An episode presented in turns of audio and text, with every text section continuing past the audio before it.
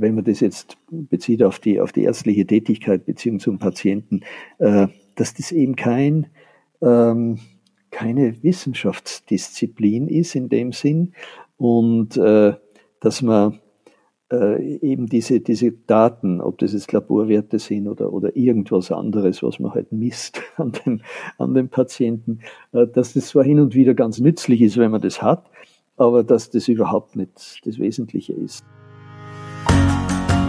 Hier ist Christoph Mauer und du hörst 100 Pro Zen, den Podcast über Fokus bei der Arbeit, Achtsamkeit im Alltag und auch diesmal wieder über ein paar grundsätzliche Fragen des Lebens. Ich spreche heute mit Winfried Neuhuber. Er ist Professor für Anatomie und war einer meiner wichtigsten Lehrer im Studium. Und du wirst in dieser Folge merken, dass diese Lehre weit über das fachlich-medizinische hinausging.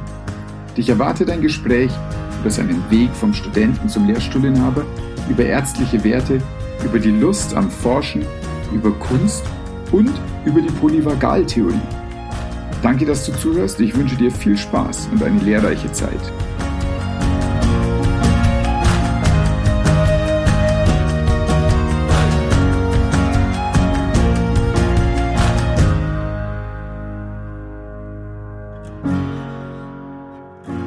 Winfried, du blickst auf eine lange und sehr fruchtbare wissenschaftliche Karriere zurück. In einem Text für Studieninteressierte auf der Website der Uni Erlangen schreibst du, wenn du dich für das Medizinstudium entschließt, strebst du einen der merkwürdigsten, herausforderndsten, aber auch in jeder Hinsicht erfüllendsten und schönsten Berufe an. Dürfen wir gerade nochmal zurückgehen an dem Moment, wo du dich für diesen merkwürdigsten und schönsten aller Berufe entschieden hast. Wie kam denn Medizin für dich in Frage als Lebensplan? Das, das ist ein, ein, ein mehrstufiges Ereignis sozusagen gewesen. Und ich habe, äh, wie ich deine Frage gelesen habe, auch darüber nachgedacht.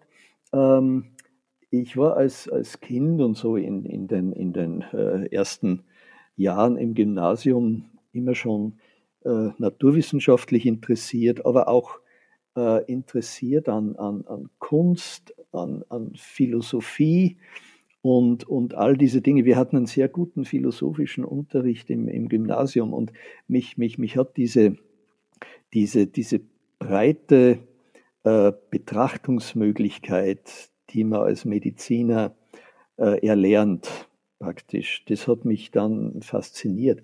Und ich habe vorhin gerade mich erinnert, ich wollte als Kind, wollte ich immer Autos bauen, Autos konstruieren, was man halt so als, als, als Bub äh, üblicherweise macht. Und dann bekam ich einmal bei einem Cousin, der ein bisschen älter ist, als ich äh, so ein Heft in die Hand. Ich weiß nicht mehr genau, was das war, aber es kann sowas ähnliches wie Bild der Wissenschaft oder sowas gewesen sein. Äh, und da wurde über die Konstruktion von Autositzen äh, geschrieben also das war dann für mich so der Aufhänger zum Autobau. Und äh, zwar wurden da die Bestrebungen beschrieben, anatomisch gerechte, äh, äh, richtige Autositze zu konstruieren. Und da war eine Wirbelsäule abgebildet. Und das war so in meiner Erinnerung so das erste Mal, dass ich von der, von der Technik und diesen ganzen äh, Fantasiewelten, die sich darum gerankt haben in meinem Hirn, plötzlich mit, mit Anatomie äh, Kontakt hatte. Und dann war ich, ich hatte als, als, als Schüler wahnsinnig schwere Akne im Gesicht, also so eine Akne, Konglobata und so Zeug. Und, und war dann auch immer in dermatologischer Behandlung mit, mit Antibiotika und allem möglichen Zeug. Ähm, und, und irgendwann begann mich dann diese, diese Medikamentengeschichte, also die, die pharmazeutische, pharmakologische äh, Welt zu interessieren. Ich habe dann immer die, die, die chemischen Namen, die auf diesen Medikamentenschachteln aufgeschrieben waren, habe ich dann immer mit Interesse gelesen und, und, und habe so aus, aus, aus, meiner, aus meiner Schulchemie dann auch äh, begonnen, das so ein bisschen, ein bisschen zu, äh, auf, aufzunehmen. Das, das war dann äh, eine, äh, also so eine, ein, eine, eine Assoziationswelt, die sich da auftat. Und so dass ich, wenn ich mich zurückerinnere, mich gar nicht wundere, dass ich dann als möglichen anderen Berufsweg auch Pharmazie im Kopf hatte, Pharmazie, auf der anderen Seite dann einmal ähm, auch Psychologie. Lustigerweise ist meine, meine Tochter Nora, die ist Psychologin geworden. Und, und dann immer wieder Medizin. Also zwischen diesem Dreieck äh, äh, Psychologie, Pharmazie, Medizin schwankte das immer so hin und her. Und dann, wie es dann wirklich ernst wurde, nach dem Abitur, nach der Matura, habe ich mich für Medizin entschieden. Unter anderem auch, äh, also was ein nicht unwesentlicher Grund war, neben der ähm, äh, Erfahrungsbreite, die dieses, äh, dieser Beruf äh, zu bieten versprach, ähm, dass ich in einem Kriegsfall, im bewaffneten Konflikt nicht selber auf Menschen schießen muss, sondern die Verwundeten behandeln. Also praktisch die, ähm, eine, eine, eine Möglichkeit, ähm, das ist natürlich auch ein bisschen Eskapismus, aber mich, mich haben damals zur selben Zeit natürlich pazifistische Ideen und all diese, äh, diese, diese Problemfelder natürlich auch äh, bewegt. Und äh, aus diesem ganzen Konglomerat von, von möglichen äh, Motivationen ist dann Medizin rausgekommen und das habe ich bis heute nicht bereut. Und warum dann Anatomie? Das, das ist, ähm, ja, ist auch eine, eine, wichtige Frage. Wie gesagt, ich war ähm, nach dem Physikum in, in Wien, bin ich dann gleich einmal als, als Tutor in die Anatomie gegangen. Ich habe vorher versucht, Tutor in der Biochemie zu werden. Und da bin ich dann damals zu dem Professor, der, unsere Biochemie-Vorlesung gehalten hat, und habe gefragt, ob wir so eine Tutorenstelle haben. Demonstratorenstelle hieß er das in Wien oder heißt es auch heute noch. Also gesagt, na leider im Augenblick haben wir keine, keine Stelle für einen äh, Chemie-Demonstrator. Ähm, also bin ich dann in die Anatomie. Ähm, der, der Professor, der Wolfgang Zenker, der kannte mich schon, weil Wolfgang Zenker ist ein, ein, ein sehr charismatischer Lehrer. Ähm, der lebt heute noch, der ist 95 jetzt. Ähm, und der hat uns im ersten Semester ermuntert, doch selber mal eine Vorlesung zu machen. Also die Hauptvorlesung Anatomie. Und ich habe mich da gemeldet, ganz, ganz mutig und tolldreist und habe dann über Lunge gesprochen. Also das war so mein, mein erster Kontakt mit, mit anatomischer Lehre. Ich habe das immer, immer dann gern gemacht. Ähm, und wie gesagt, war dann jahrelang Tutor auch in der Anatomie. Und äh, wie ich dann äh, nach dem Staatsexamen mir eine Stelle äh, suchen musste, aber gleichzeitig in Wien bleiben wollte und klinische Stellen damals aufgrund einer, einer übergroßen, einer Überfülle von absolvierten Medizinern schwer zu kriegen waren in den größeren Kliniken, äh, bin ich halt auf die Anatomie gegangen und habe dort äh, begonnen. Ich habe vorher als Student auch auf der Anatomie schon ein bisschen geforscht mit, mit äh, einem Freund zusammen. Haben wir uns angeleitet durch zwei damalige Assistenten mit den äußeren Augenmuskeln beschäftigt und mit der Architektur der äußeren Augenmuskeln und so fort. Also das war dann mein, mein erster Kontakt mit, mit wissenschaftlicher Arbeit, mit, mit dem Erarbeiten von eigenen Resultaten. Äh, es gab ja in Österreich zu der Zeit damals keine formalisierte äh, Dissertationsmöglichkeit für Mediziner. Äh, man ist halt dann, wenn man wissenschaftlich interessiert war, an irgendein Institut oder an eine Klinik gegangen, hat gefragt, habt ihr was? Und das waren dann sogenannte wissenschaftliche Arbeiten. Ähm, und so bin ich praktisch auch in, in, die, in, die, in die Forschung reingekommen, in die morphologische Forschung. Das ist übrigens dann eine Publikation geworden, 1975, wo ich kurioserweise als Letztautor, also nach heutiger Lesart Seniorautor bin. Ich bin der Jüngste gewesen von diesem Vierergespann. und damals war es einfach so, dass ich die, die Erfahreneren und die letzten Endes dann auch das englische Paper geschrieben haben, also der Robert Meyer, äh, der war Erstautor, das war sozusagen mein Betreuer und ich stand ganz hinten. Aber das Paper ist publiziert, ist häufig zitiert, ist also, ähm, findest immer wieder, wenn du, wenn du in, in, in Review-Artikeln oder in Handbüchern über Augenmuskeln nachschaust, findest immer wieder dieses Paper auch zitiert, was mich immer ein bisschen amüsiert und mich als letzter Autor, Senior Autor. Und, und äh, wie gesagt, so kam ich auf die Anatomie, bin dort äh, bis, bis in Wien, bis äh, Frühjahr 78 geblieben und das war dann die Zeit, wo Wolfgang Zenker nach Zürich berufen wurde und uns angeboten hat, einfach mitzugehen. Und äh, ich meine, Zürich ist natürlich noch einmal wissenschaftlich ein Upgrade gegenüber Wien, auch damals schon gewesen, halt nach wie vor. Und äh, gut, dann bin ich mit in die, in die, in die Schweiz, um dann äh, zuerst einmal dieses schöne Zürich zu erleben. Und wie es halt oft so ist, wenn man, wenn man ähm, als Fremder, als Ausländer äh, in die Schweiz kommt, vor allem in die deutsche Schweiz, dann gefällt es einem am Anfang sehr gut und nach einiger Zeit äh, wird es irgendwie komisch und, und man trifft natürlich auch wieder nur Ausländer und dann schaukeln sich so diese vermeintlichen äh, Ausländerfeindlichkeiten der Schweizer im eigenen Kopf so ein bisschen hoch. Ähm, äh, und das ist, das ist in jeder, in jeder Ausländer-Community wahrscheinlich in vielen Metropolen so.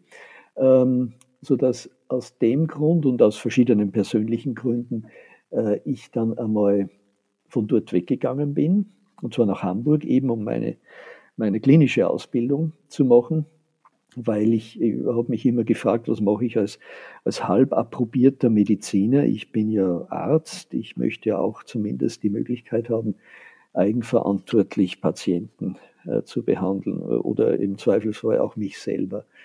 Und eben, dann kam dieses Intermezzo mit, mit meiner Turnuszeit, drei Jahre in, in Hamburg und in, in äh, Bad Ischl dann in Österreich. Und dann ruft mich nach einem Nachtdienst, da in dem Ischler Kreiskrankenhaus, äh, der Wolfgang Zenker wieder aus Zürich an. Ich saß da gerade beim, beim Frühstück in der Kantine und fragt mich, ob ich wieder nach Zürich in die Anatomie kommen möchte. Und das war dann, das war dann so lustig. Ich hatte ja die ganze Zeit, wo ich klinisch tätig war, den Kontakt mit der Anatomie nie aufgegeben. Ähm, es sind da dann immer wieder Publikationen erschienen von den Ergebnissen, die ich in meiner Zürcher Zeit erarbeitet habe. Und ich, ich habe immer so diese, dieses Doppelinteresse gehabt. Wissenschaft auf der einen Seite und klinische Medizin auf der anderen Seite.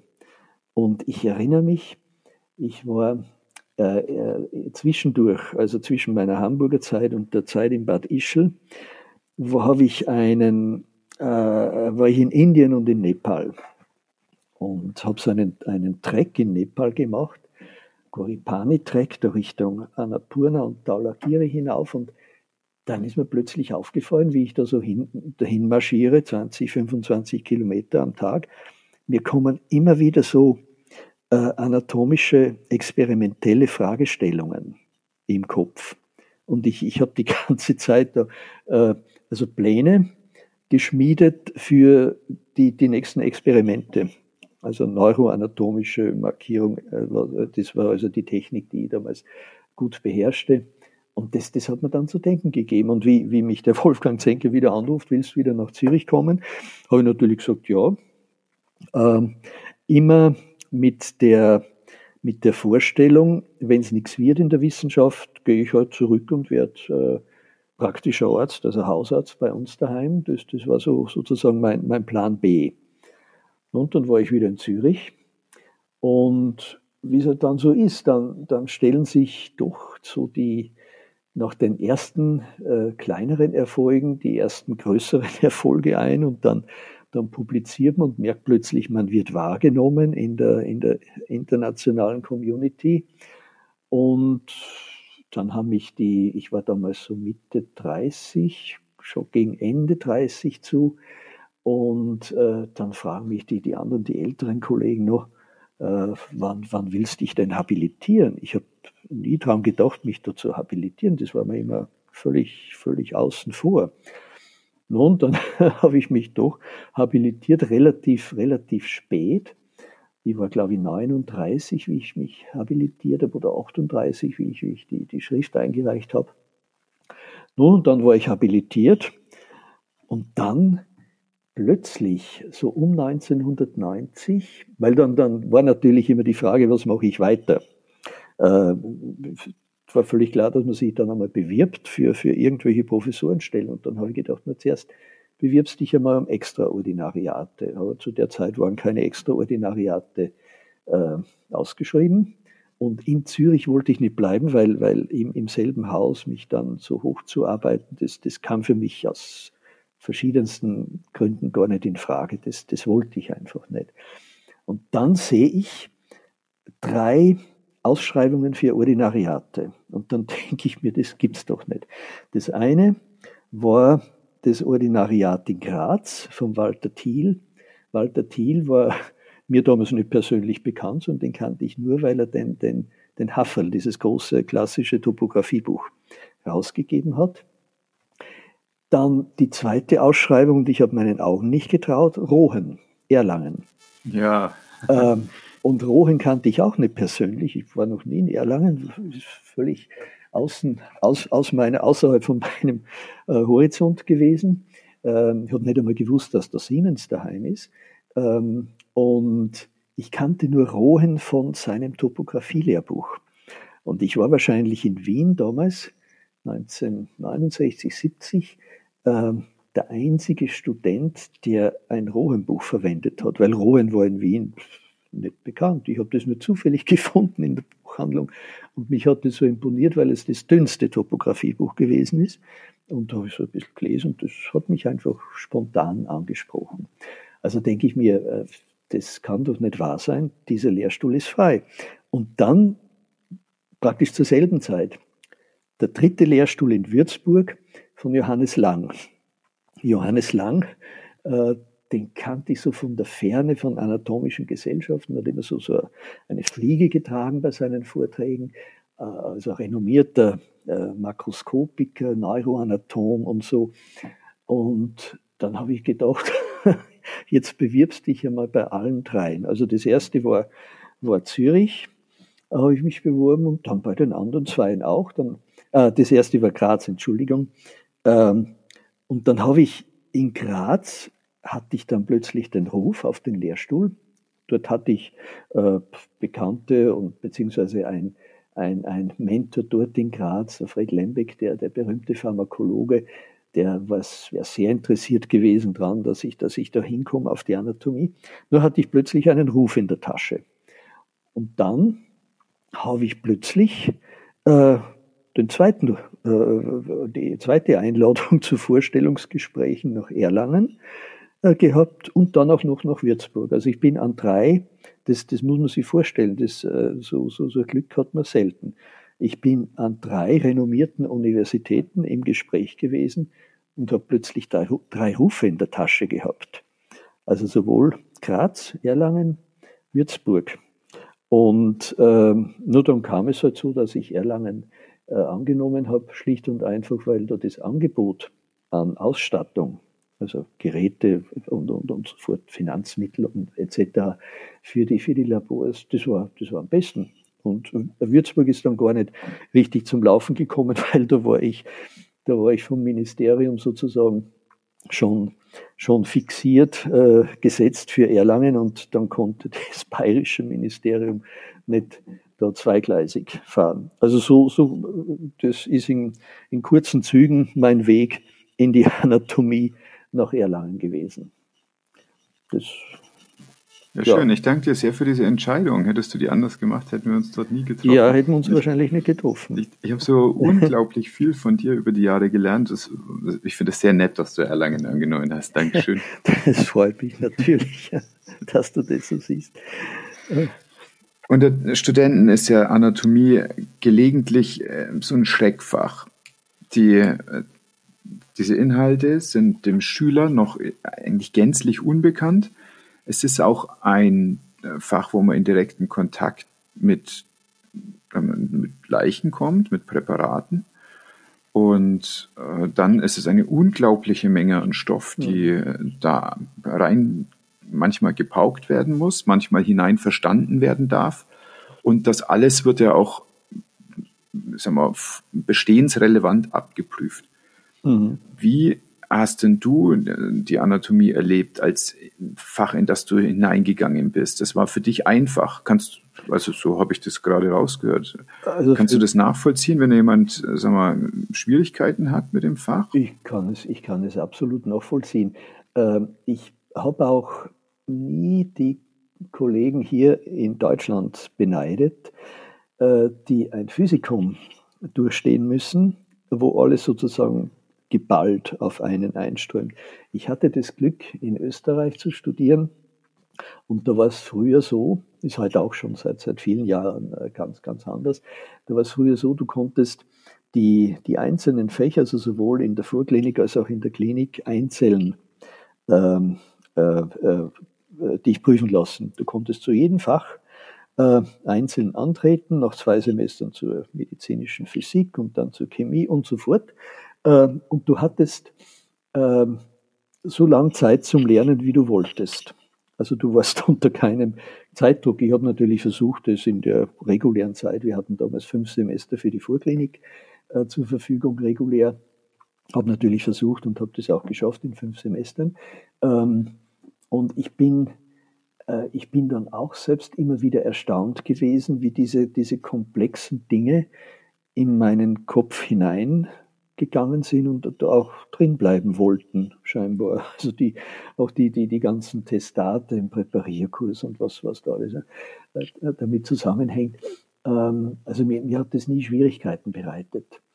Und ich bin dann, wie ich dann, also als anatomischer Lehrer, äh, mehr und mehr tätig war, bin ich vor allem dann auf etwas gestoßen. Das hat einige Jahre gedauert, das war mir nicht von vornherein klar, ähm, dass eigentlich der Wert vom, vom Präparierkurs ähm, sozusagen, die, sozusagen die, die erste Gelegenheit ist, wenn man, wenn man das an sich heranlässt. Die erste Gelegenheit ist, wo man kapiert, welchen Beruf man da ergreift. Äh, nämlich, äh, dass man an Mitmenschen gut, das sind Leichname, noch dazu konservierte Leichname, ähm, dass man da Dinge tun darf und Dinge tun muss, die man sonst nicht tun dürfte. Und das ist ja dann die, die, die Grundsituation des Arztes, später mit dem Patienten. Der Patient will das ja auch, der will ja behandelt werden und der will ja geheilt werden im Idealfall. Aber wenn du nicht approbiert wärst, wäre das, was du da machst, Körperverletzung äh, oder, oder noch Schlimmeres. Und, und diese, diese Ursituation, diese ärztliche Ursituation, die kann man erstmalig erleben in, im anatomischen Präparierkurs. Und das ist das Einzigartige und wahrscheinlich äh, neben dem Erwerb natürlich des, des äh, Fachwissens in der Anatomie, und, und neben anderen äh, Dingen, also die, die, die Möglichkeit, einmal kollegiale Zusammenarbeit zu lernen, da am Präpariertisch. Äh, aber diese, dieses Erleben der Ursituation ist, glaube ich, was ganz Wichtiges und einer der wichtigsten äh, Gründe, warum man den Präparierkurs für Mediziner auch beibehalten soll. Ähm, obwohl es ja, das ist ja die, diese ewige Diskussion äh, äh, ob man das nicht ersetzen kann und so weiter und so fort. Ähm, aber kurzum, ich, ich glaube, es ist, es ist natürlich ein, ein, ein Fach und ähm, Daher kommt ja auch die Legende, dass man als Medizinstudent möglichst ein gutes Gedächtnis haben soll. Das ist zwar auch wichtig, aber das ist nicht das Wichtigste. Also dieses Auswendiglernen der anatomischen Fachbegriffe, das ist nur so ein Nebenaspekt, der das Gedächtnis trainiert. Das finde ich ganz hilfreich. Ähm, und, und auch jetzt, wenn ich, ähm, mir ist es dann in den späteren Jahren natürlich oft in der Vorlesung so gegangen, dass mir Begriff nicht eingefallen ist. So, so wie einem halt im Lauf der, der späteren Jahrzehnte des Lebens Namen einfach nicht einfallen.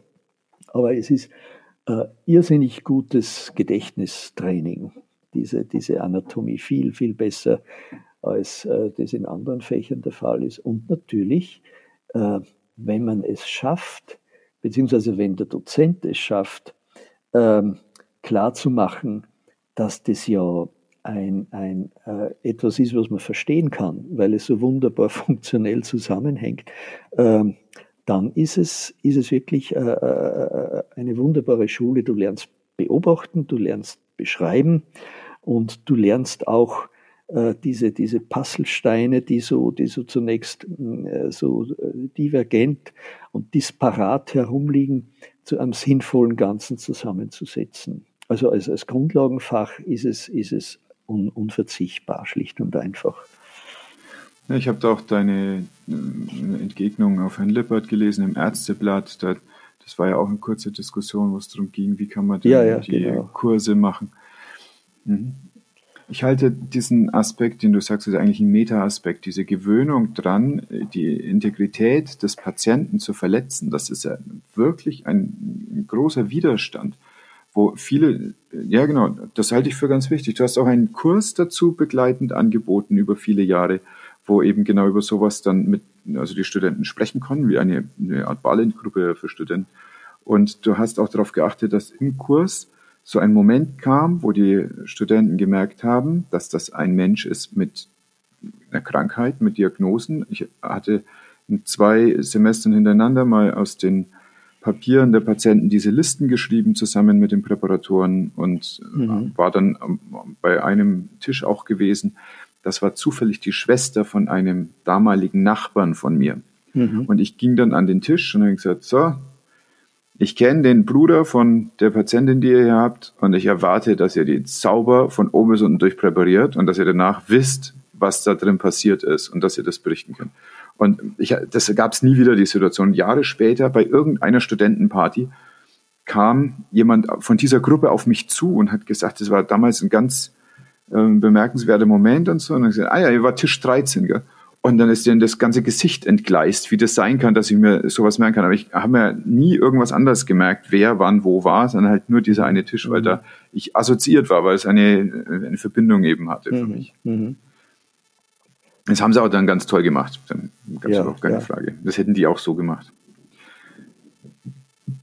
Und ich kann mich auch an eine Situation erinnern, als ich einen Kurs noch in Neuroanatomie bei dir besucht hatte. Das war dann nach dem Präparierkurs und vielleicht weißt du das gar nicht mehr. Ich habe dann noch Zeichnungen von dir jahrelang rumgehabt, wo du also Kreise und Assoziationsbahnen und so gemacht hast. Und da war eine Situation, wo du die Amygdala gesucht hast.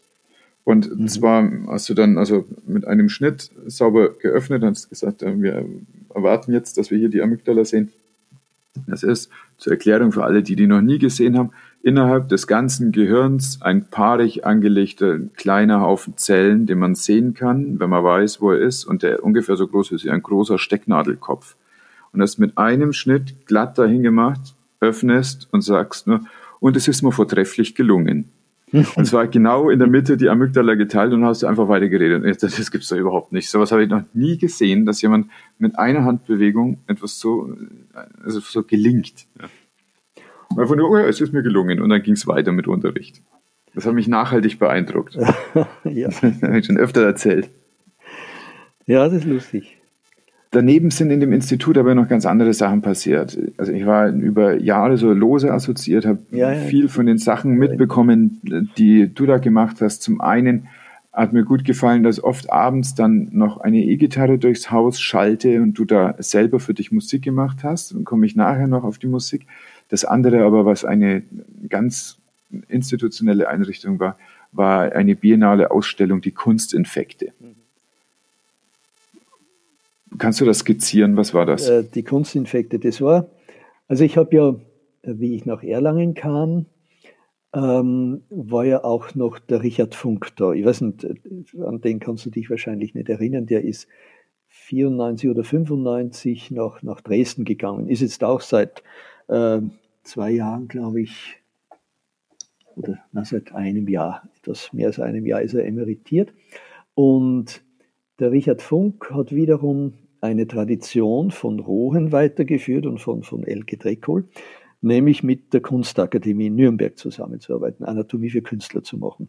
Der, der äh, äh, Künstler, der dann sozusagen das Verbindungsglied zum, äh, zur Kunstakademie darstellte, war der Peter König, der auch bei diesen Kunstinfekten immer mitgetan hat. Und wie Richard Funk dann nach Dresden ging, habe ich äh, sozusagen diese Anatomie für Künstler von ihm geerbt. und den Peter König. Und diese, diese, äh, ähm, äh, diese, diese Verbindung zur Nürnberger Akademie. Und ich habe in den 90er Jahren mit dem Peter zusammen ähm, die eine oder andere Ausstellung nur mit, mit Kunstakademie-Werken und Kunstakademie-Studenten gemacht. Und dann hat der Tony, Tony Simpson, irgendwann einmal 2004 war das oder 2003, hat er gesagt, machen wir doch ähm, etwas nicht nur mit den Kunstakademie-Studenten, sondern mit den Medizinstudenten. Also so ein, eine, eine, eine, eine Doppelgleisigkeit. Äh, Medizinstudenten, die künstlerisch tätig sind und Kunstakademie-Studenten, die etwas zum Thema Anatomie, Medizin oder menschlichen Körper oder was auch immer zu diesem Themenfeld zu sagen haben. Nun, dann sind aus, aus das war dann 2005 die erste Kunstinfekte-Ausstellung. Ähm, kuratiert hat das äh, der Peter König zusammen mit der Nele Lipp, der einer guten Freundin aus, aus Hamburg oben, die ist also auch professionelle Künstlerin, Kunsterzieherin und alles, alles Mögliche. Die hat das immer äh, sehr, sehr professionalisiert. Und äh, an die kannst du dich wahrscheinlich erinnern, weil du ja, warst ja, an beide, auch am, am Peter König auch. Ja, du warst ja 2011, glaube ich, dabei mit einer Arbeit bei den, bei den Kunstinfekten. Also ich habe öfter Sachen aufgehängt und aufgeräumt, als dass ich ausgestellt habe. Mit Jochen Lennertz bei der Gruppenausstellung habe ich ja, mal ausgestellt. Ja, nein, aber du, du weißt, ich habe nämlich nur mal nachgeschaut, weil ich auch nicht mehr genau wusste, ob es 2011 oder 2013 war. Ähm, da hast, weißt du, was du mit einer Arbeit, und zwar oben im, im kleinen Hörsaal hing die, so viel ich mich erinnere. Uh, aber anyway, ähm, das waren diese, diese Kunstinfekte und mir, mir, hat das, mir hat das großen, großen Spaß gemacht. Ich habe da viele Leute, es kamen ja dann auch ähm, also tätige Ärzte äh, dann dazu, der, der, der Roman Carbon, unser, unser Kinderchirurg zum Beispiel, und alle möglichen. Und äh, wir haben dann eben noch 2007, zuerst haben wir das jedes Jahr gemacht, 2005, 6, 7. Und dann haben wir gemerkt, das ist organisatorisch, also nicht so ganz äh, unaufwendig, sodass wir uns dann zum Biennale-Rhythmus äh, entschlossen haben. Und die letzte Ausstellung haben wir 2015 gemacht, weil turnusgemäß wäre dann 2017 wieder eine gekommen, aber das war genau die Zeit äh, des Lehrstuhlwechsels. Und da wusste ich schlicht und einfach nicht in, in der Vorbereitungsphase, die nötig gewesen wäre, also 2016, wusste ich nicht, wie es weitergeht, wer, wer dann kommt. Und äh, äh ich habe dann 2017 und die ganzen jetzt jüngst vergangenen Jahre schlicht und einfach auch nicht gewusst, wie das mit der Renovierung wird. Da werden die Pläne ständig wieder über den Haufen geworfen und so weiter und so fort, so dass wir äh, gar nicht planen konnten. Das ist der Grund, warum wir seither keine Kunstinfekte-Ausstellung mehr gemacht haben.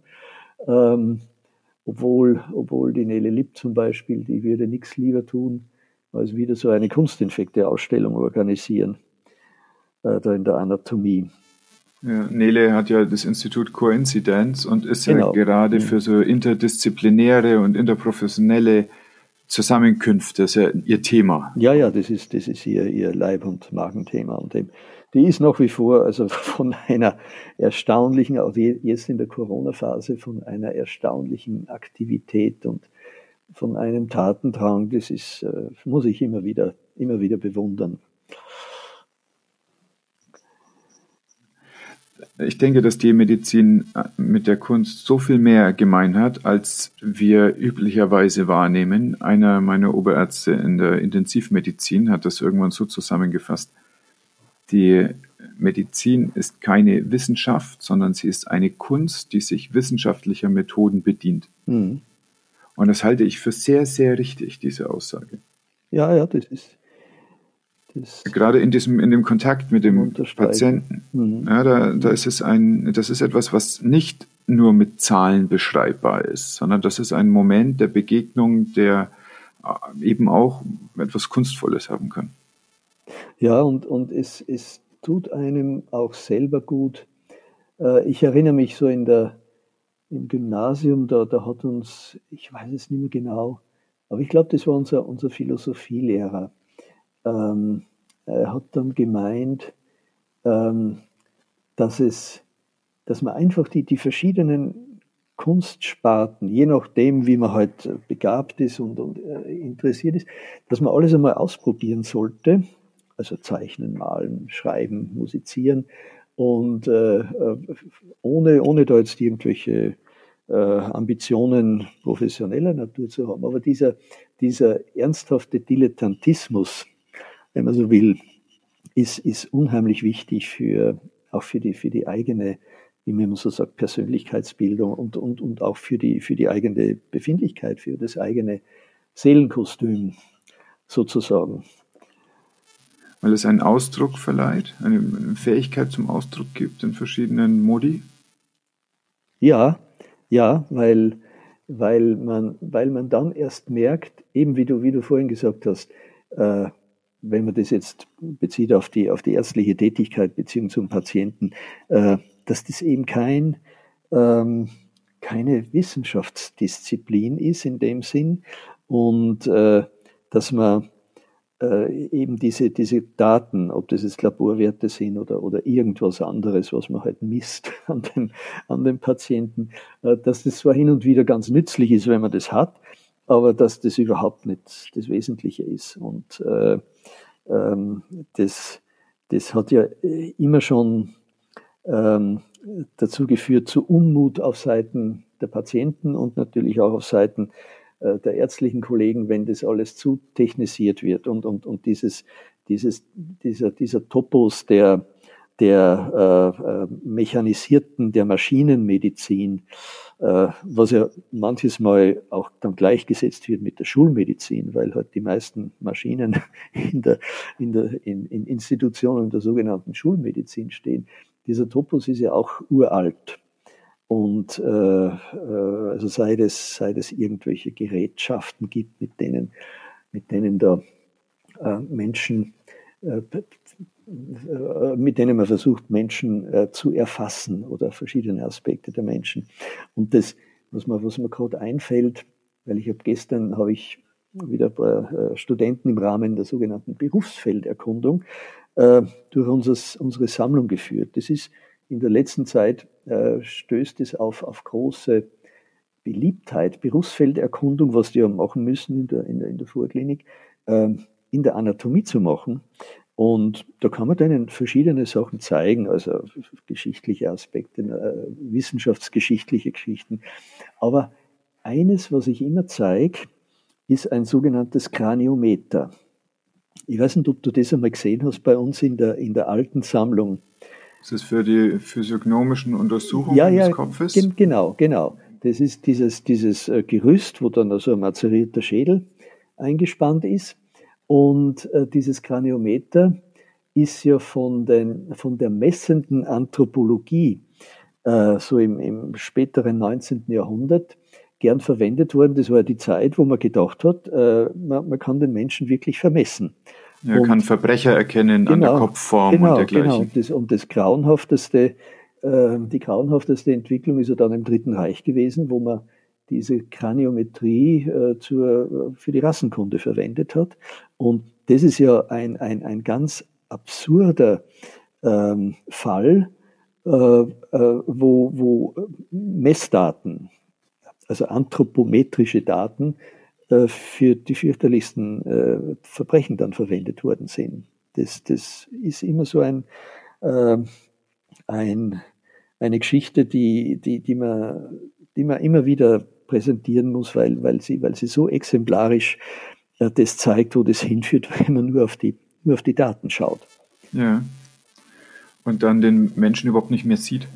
Ja, ja, weil der, der, der verschwindet dann hinter diesen Daten. Und das, gut, es, es wird Gott sei Dank eh auch in der, in der Gegenwart, wo, wo, es, wo es um Big Data geht und so, das wird eh Gott sei Dank immer wieder thematisiert von, von, äh, von den Leuten, die sich dann professionell damit beschäftigen und den ganzen ethischen Aspekten etc.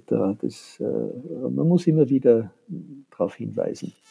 Es kann aber auch ganz subtil sein. Ich war gestern in einem Zoom-Workshop gesessen der Deutschen Gesellschaft für Hypnosetherapie und da äh, sprach Gunther Schmidt, der ist in Heidelberg, ist ein ganz, ganz beeindruckender Hypnosetherapeut und letztlich klinisch äh, psychotherapeutisch tätig mit einer eigenen Klinik und ganz vielen Konzepten und er sprach davon, was er in der Krebsnachsorge häufig für Herausforderungen hat, wenn da Leute zu ihm kommen, denen an den Kopf geklatscht wird, sie haben eine unheilbare Krankheit. Mhm.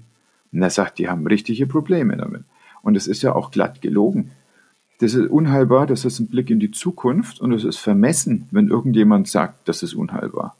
Ja, ja, man kann das schon verstehen, dass der Patient gerne das hätte. Man kann auch verstehen, dass der Arzt das gerne sagen möchte, gerade wenn er in Resonanz vielleicht geht, weil das Alter ähnlich ist oder irgendwas. Da gibt es ja genug Gründe, warum man auch als Behandler äh, kurz in Resonanz geht mit seinem Patienten und dann eben nicht mehr so ruhig denken und reden kann, wie man das eigentlich gelernt hat.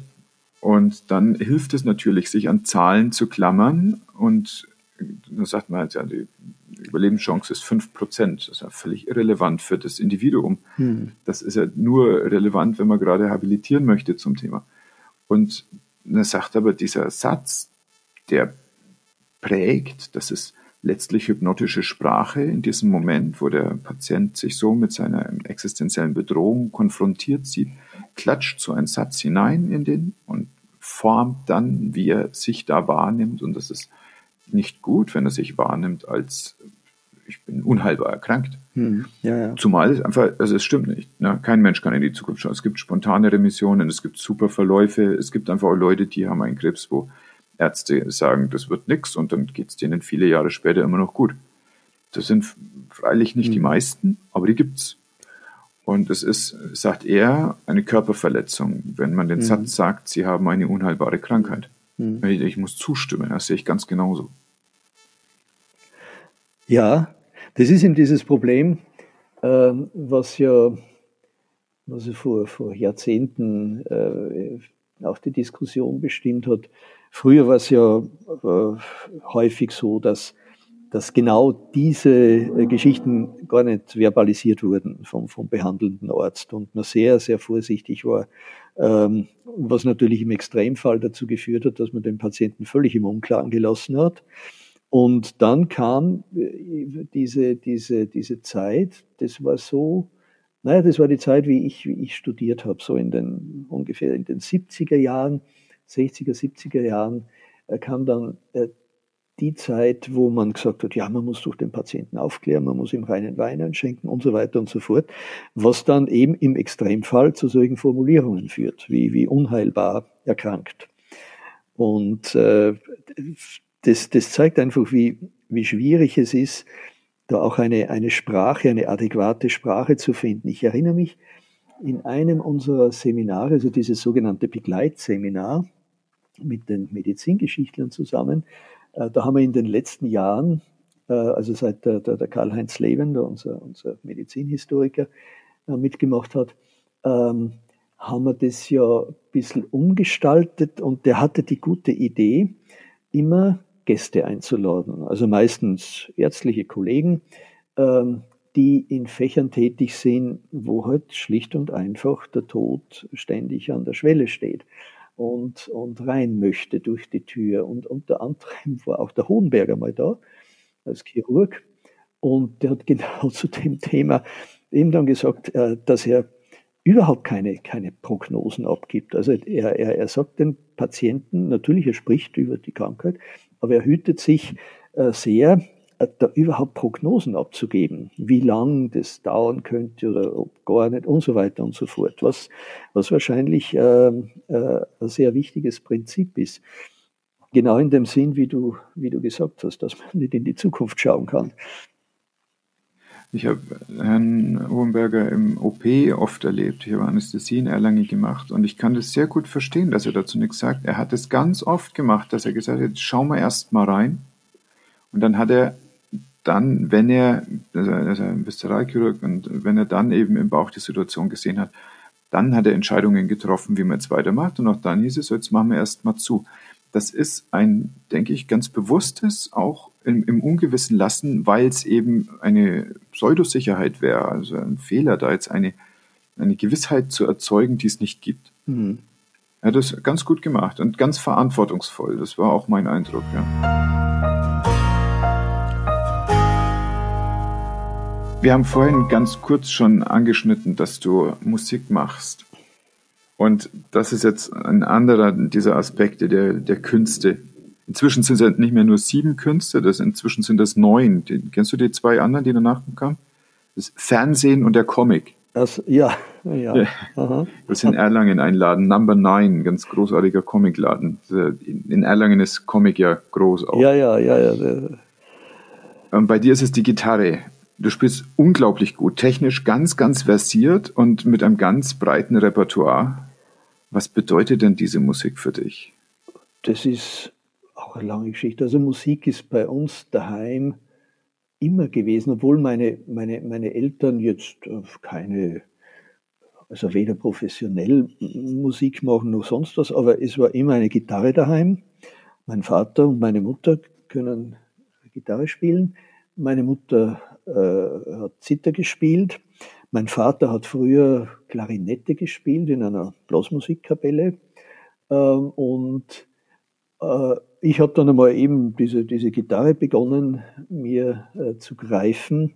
Habe dann auch, ich weiß gar nicht mehr, woher das stammte, so ein kleines Heft, also so eine, eine, ein Übungsheft, so eine kleine Gitarrenschule äh, gefunden. Und das war so die, die, die Zeit der, der, der Frühpubertät, wo man ähm, äh, irgend, irgendein Instrument äh, sich, sich anlachte, äh, um also natürlich auch bei der holden Weiblichkeit ähm, äh, punkten zu können.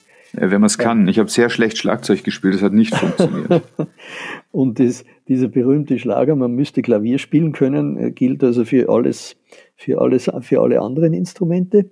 Und das war, ich bin ja praktisch mit den Beatles und den Rolling Stones und, und, und dieser, dieser 60er Jahre Musik aufgewachsen. Und ähm, irgendwann hat dann das Gitarrespielen das Tennisspielen abgelöst. Also ich habe so als 14, 13, 14-Jährige habe ich Tennis gespielt.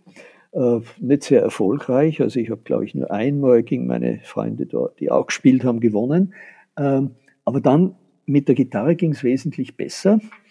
Und dann, äh, die, die wurde auch überall hin mitgenommen. Also wenn wir dann auf Skikurs gefahren sind mit der, mit der Klasse, habe ich natürlich die Gitarre dabei gehabt. Und da haben wir halt so die, die üblichen Schlager gespielt und so. Und ähm, äh, dann hat mich jemand einmal fotografiert und irgendwie ist das Foto, wo ich mit Gitarre zu sehen bin, da auf so einem Stockbett in dieser, in dieser Skihütte sitzend, äh, ist es äh, in der, in der Musikstunde in der Schule äh, dann einmal thematisiert worden und dann hat mich der, der Musiklehrer hat mich gefragt, ob ich denn schon einmal was von Bach gespielt hätte.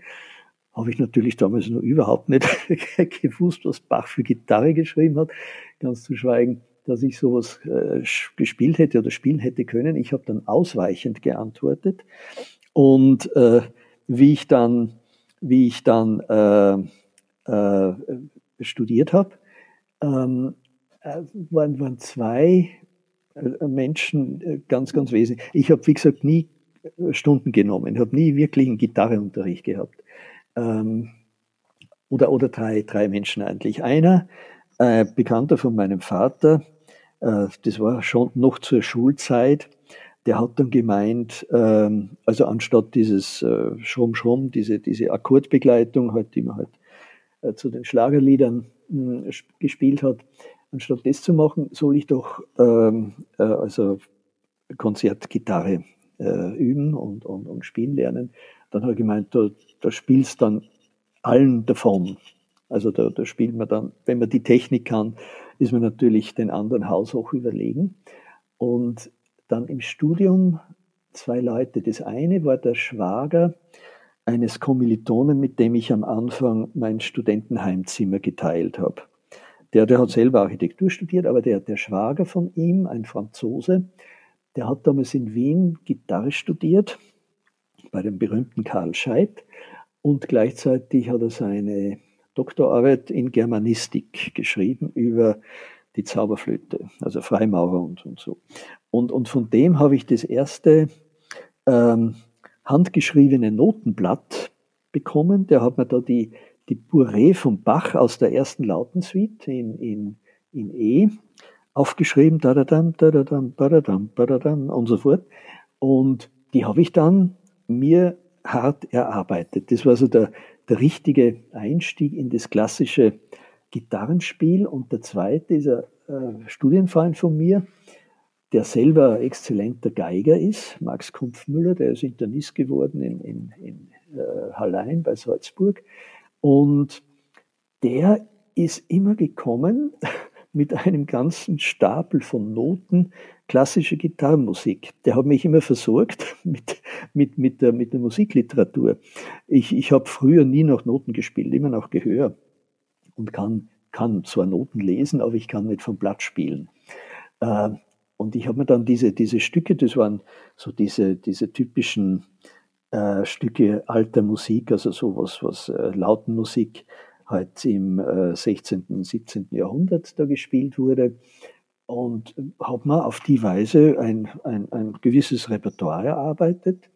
Und dann gab natürlich dann eins das andere, weil dann äh, hatte ich plötzlich auch so, so Idole, nämlich Gitarristen, die genau diese Musik gespielt haben.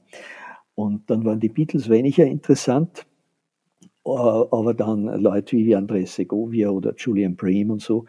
Ich hatte damals keinen eigenen Plattenspieler und habe mir einen ausgebucht von einem Kommilitonen im Studentenheim und bin dann immer äh, ins, äh, das war auch ein Tipp von dem äh, Max Kampfmüller, bin dann immer ins British Council gegangen. Das ist äh, diese, äh, gibt es in, in, vielen Ländern und auch in Wien so eine Dependance ähm, von, der, von der englischen äh, britischen Botschaft, äh, die also englische Kultur äh, da verbreitet. Das ist so ähnlich wie, wie die Goethe-Institute.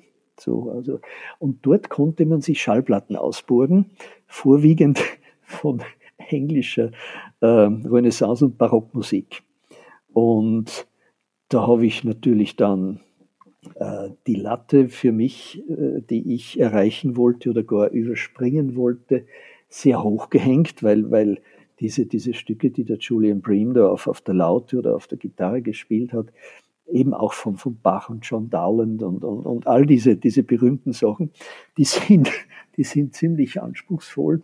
Und ich habe natürlich dann auch immer gemerkt, manche technischen Hürden, die kann ich nicht überspringen, da habe ich immer schwindeln müssen. Und da arbeite ich heute nach wie vor dran, das wirklich zu meistern. Und äh, ich meine, ich habe dann immer wieder Phasen gehabt, wo ich praktisch gar nichts gespielt habe, einfach keine Zeit gehabt habe. Oder, oder, und habe aber dann immer wieder den Tritt gefunden und dann meine, also mein, mein Repertoire immer wieder aufgefrischt, weil ich, ich, ich merke mir das nur im Kopf, ich kann mir das nicht nach Noten merken. Ich muss zwar immer wieder nachschauen in den Noten, aber wenn ich es dann wieder auswendig spielen kann, dann bleibt es wieder einige Zeit im Kopf drinnen. Und äh, habe dann eben Gott sei Dank immer wieder Phasen gehabt, wo ich, wo ich das, wo ich darauf zurückgreifen konnte.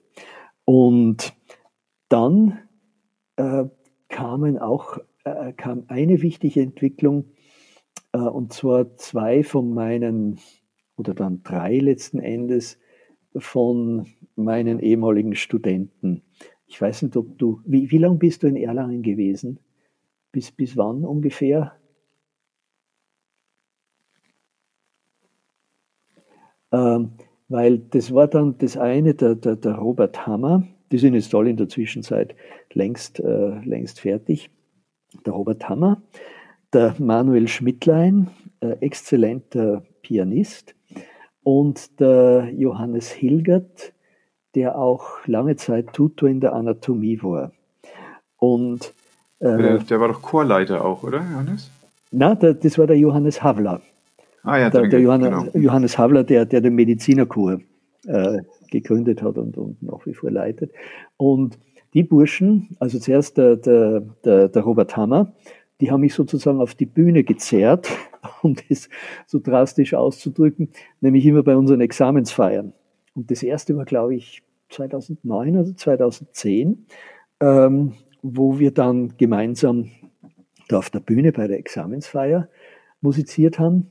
Und äh, dann äh, ist, äh, ich weiß nicht, ob du dich an den, an den Markus, äh, Markus Grunewald erinnerst, Anästhesist, lange Zeit beim, beim Bautz und dann irgendwann, äh, auch schon wieder seit vor, vor vielen Jahren, äh, ist, er, ist er dann in einer, in einer Praxis, arbeitet also in einer äh, niedergelassenen Situation jetzt.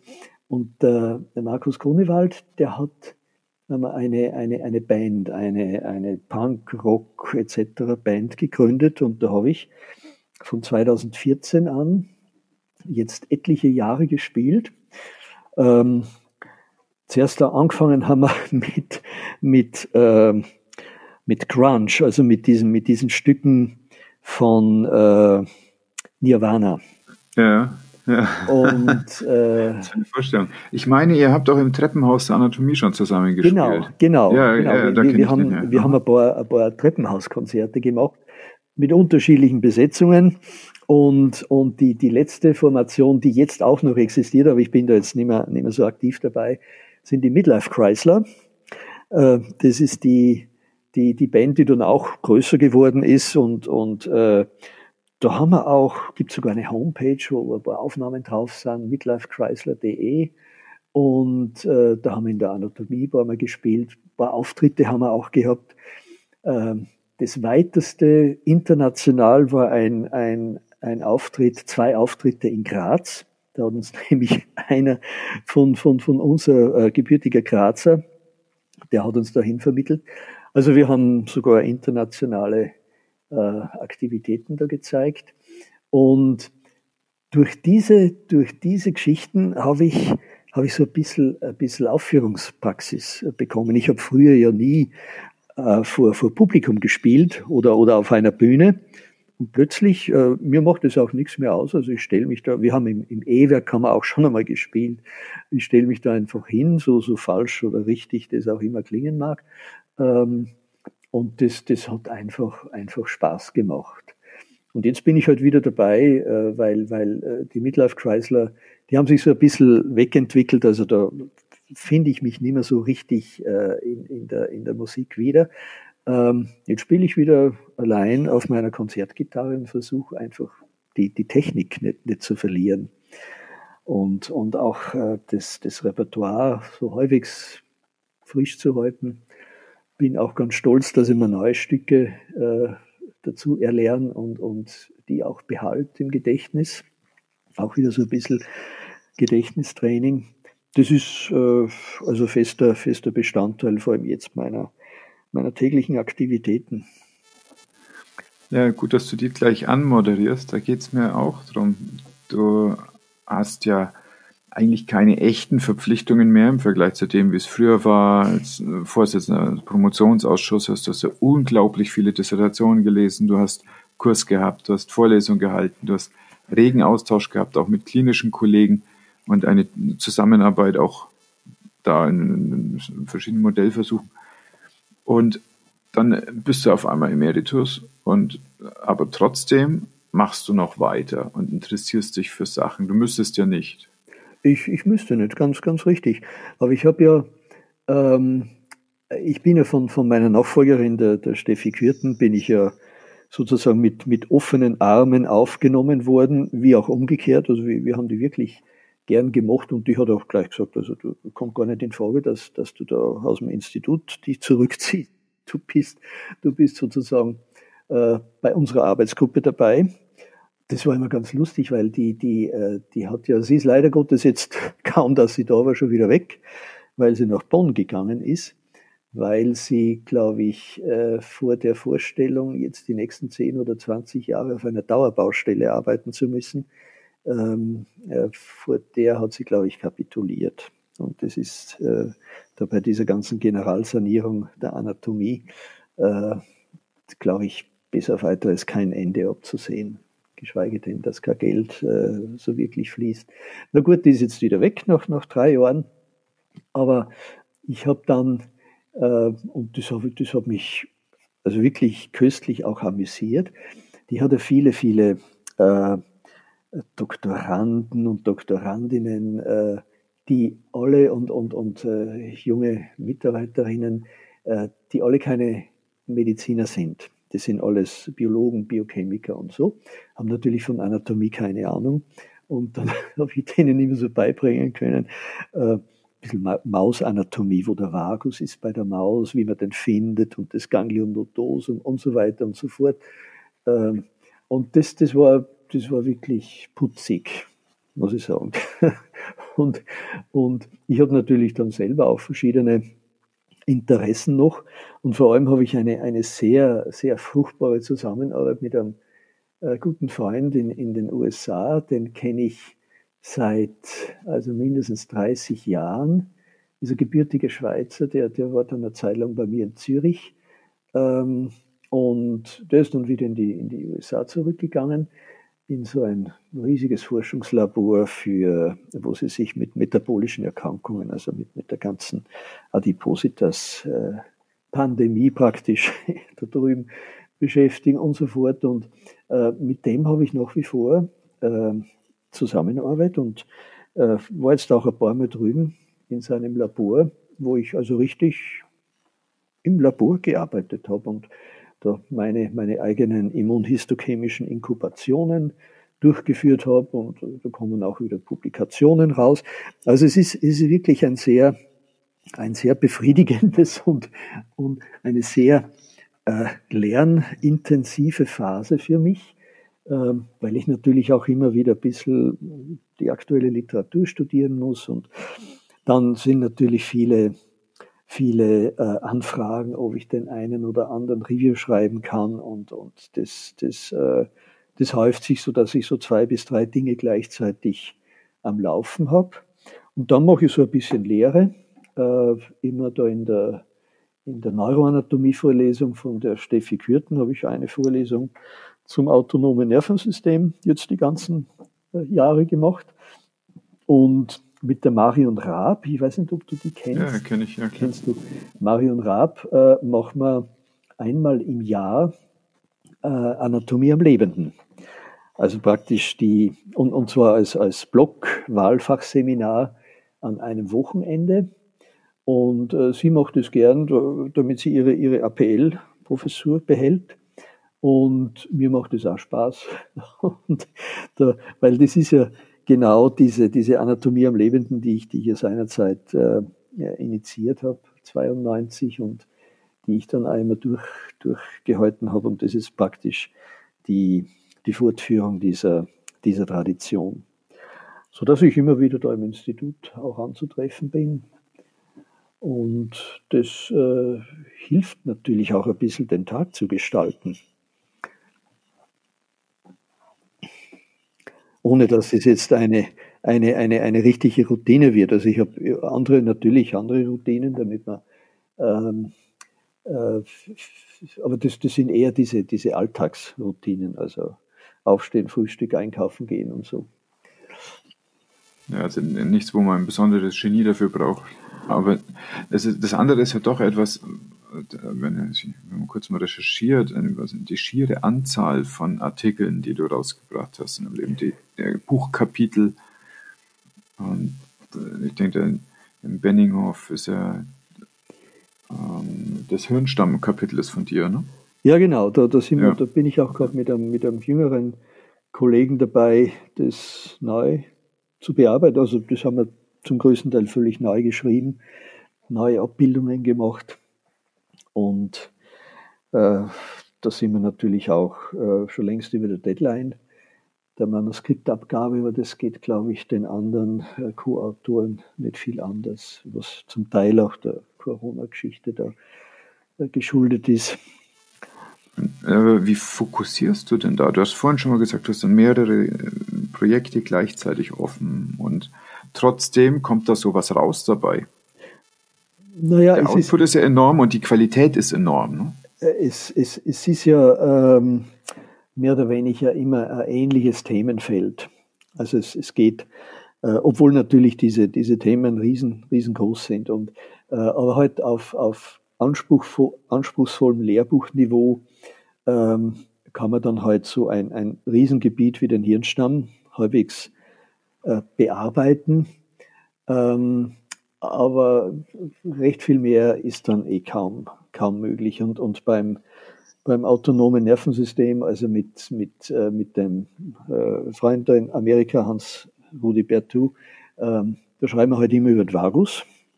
Äh, das ist das Thema, wo wir, wo wir einiges, einiges zu sagen haben. Ähm, und diese, diese Ähnlichkeit der Felder ähm, macht es ein bisschen leichter, auch, auch so ein bisschen parallel äh, zu arbeiten. Ähm, aber ich, ich muss da auch immer aufpassen. Also Dinge, die, die jetzt zu weit abseits liegen würden. Unlängst hat mich ein, ein Kollege gefragt, ob ich in einem Buch über Esophaguschirurgie das Esophagus-Anatomie-Thema bearbeiten könnte. Also aus chirurgischer Sicht. Anatomie habe ich gesagt, das schaffe ich nicht in dieser, in dieser kurzen Frist, weil das ist, das ist schon wieder so weit, so weit weg von dem, womit ich mich doch die längste Zeit beschäftigt habe, auf, auf halbwegs annehmbaren Niveau.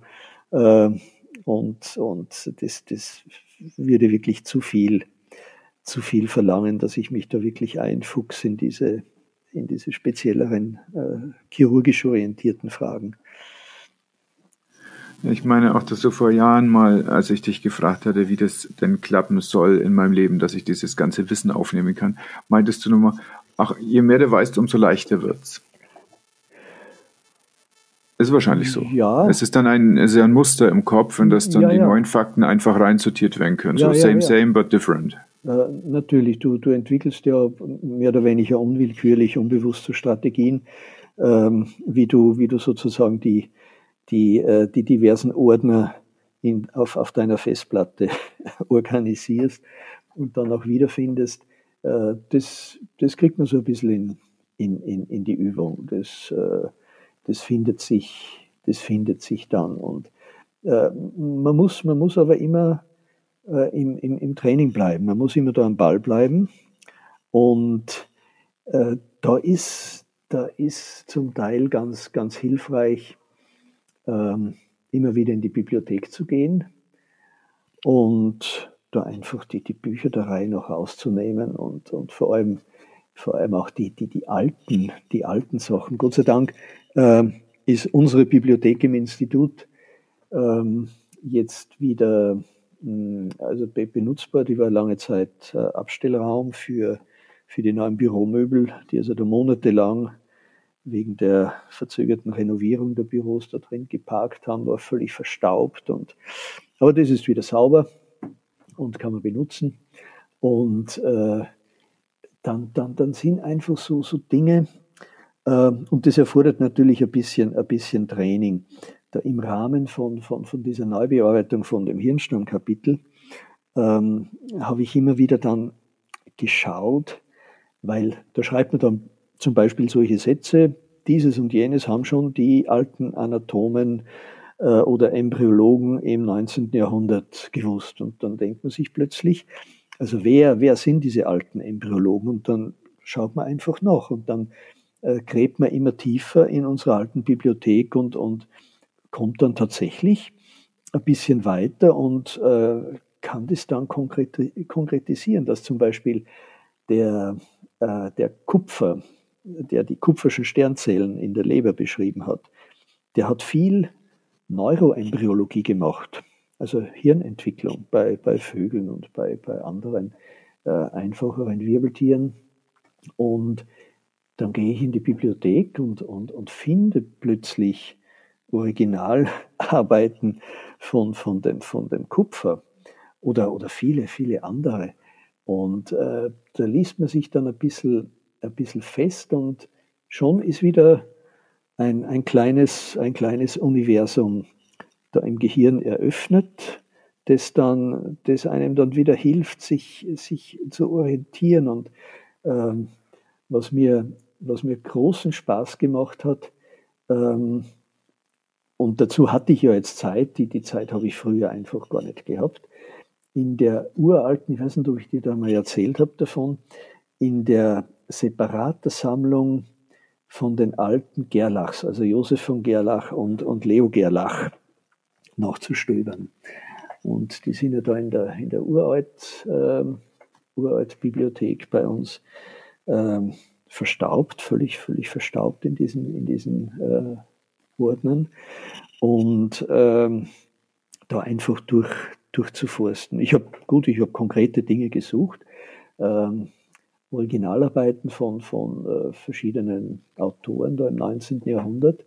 Auch dann, dann stößt man auf Dinge und dann geht man schon wieder, und weil sich niemand dafür für diesen Schatz interessiert, habe ich mich da einfach bedient. Also ich habe einen, einen äh, kleineren Stapel von, von uralten Separata mit den Widmungen schön mit der Hand geschrieben.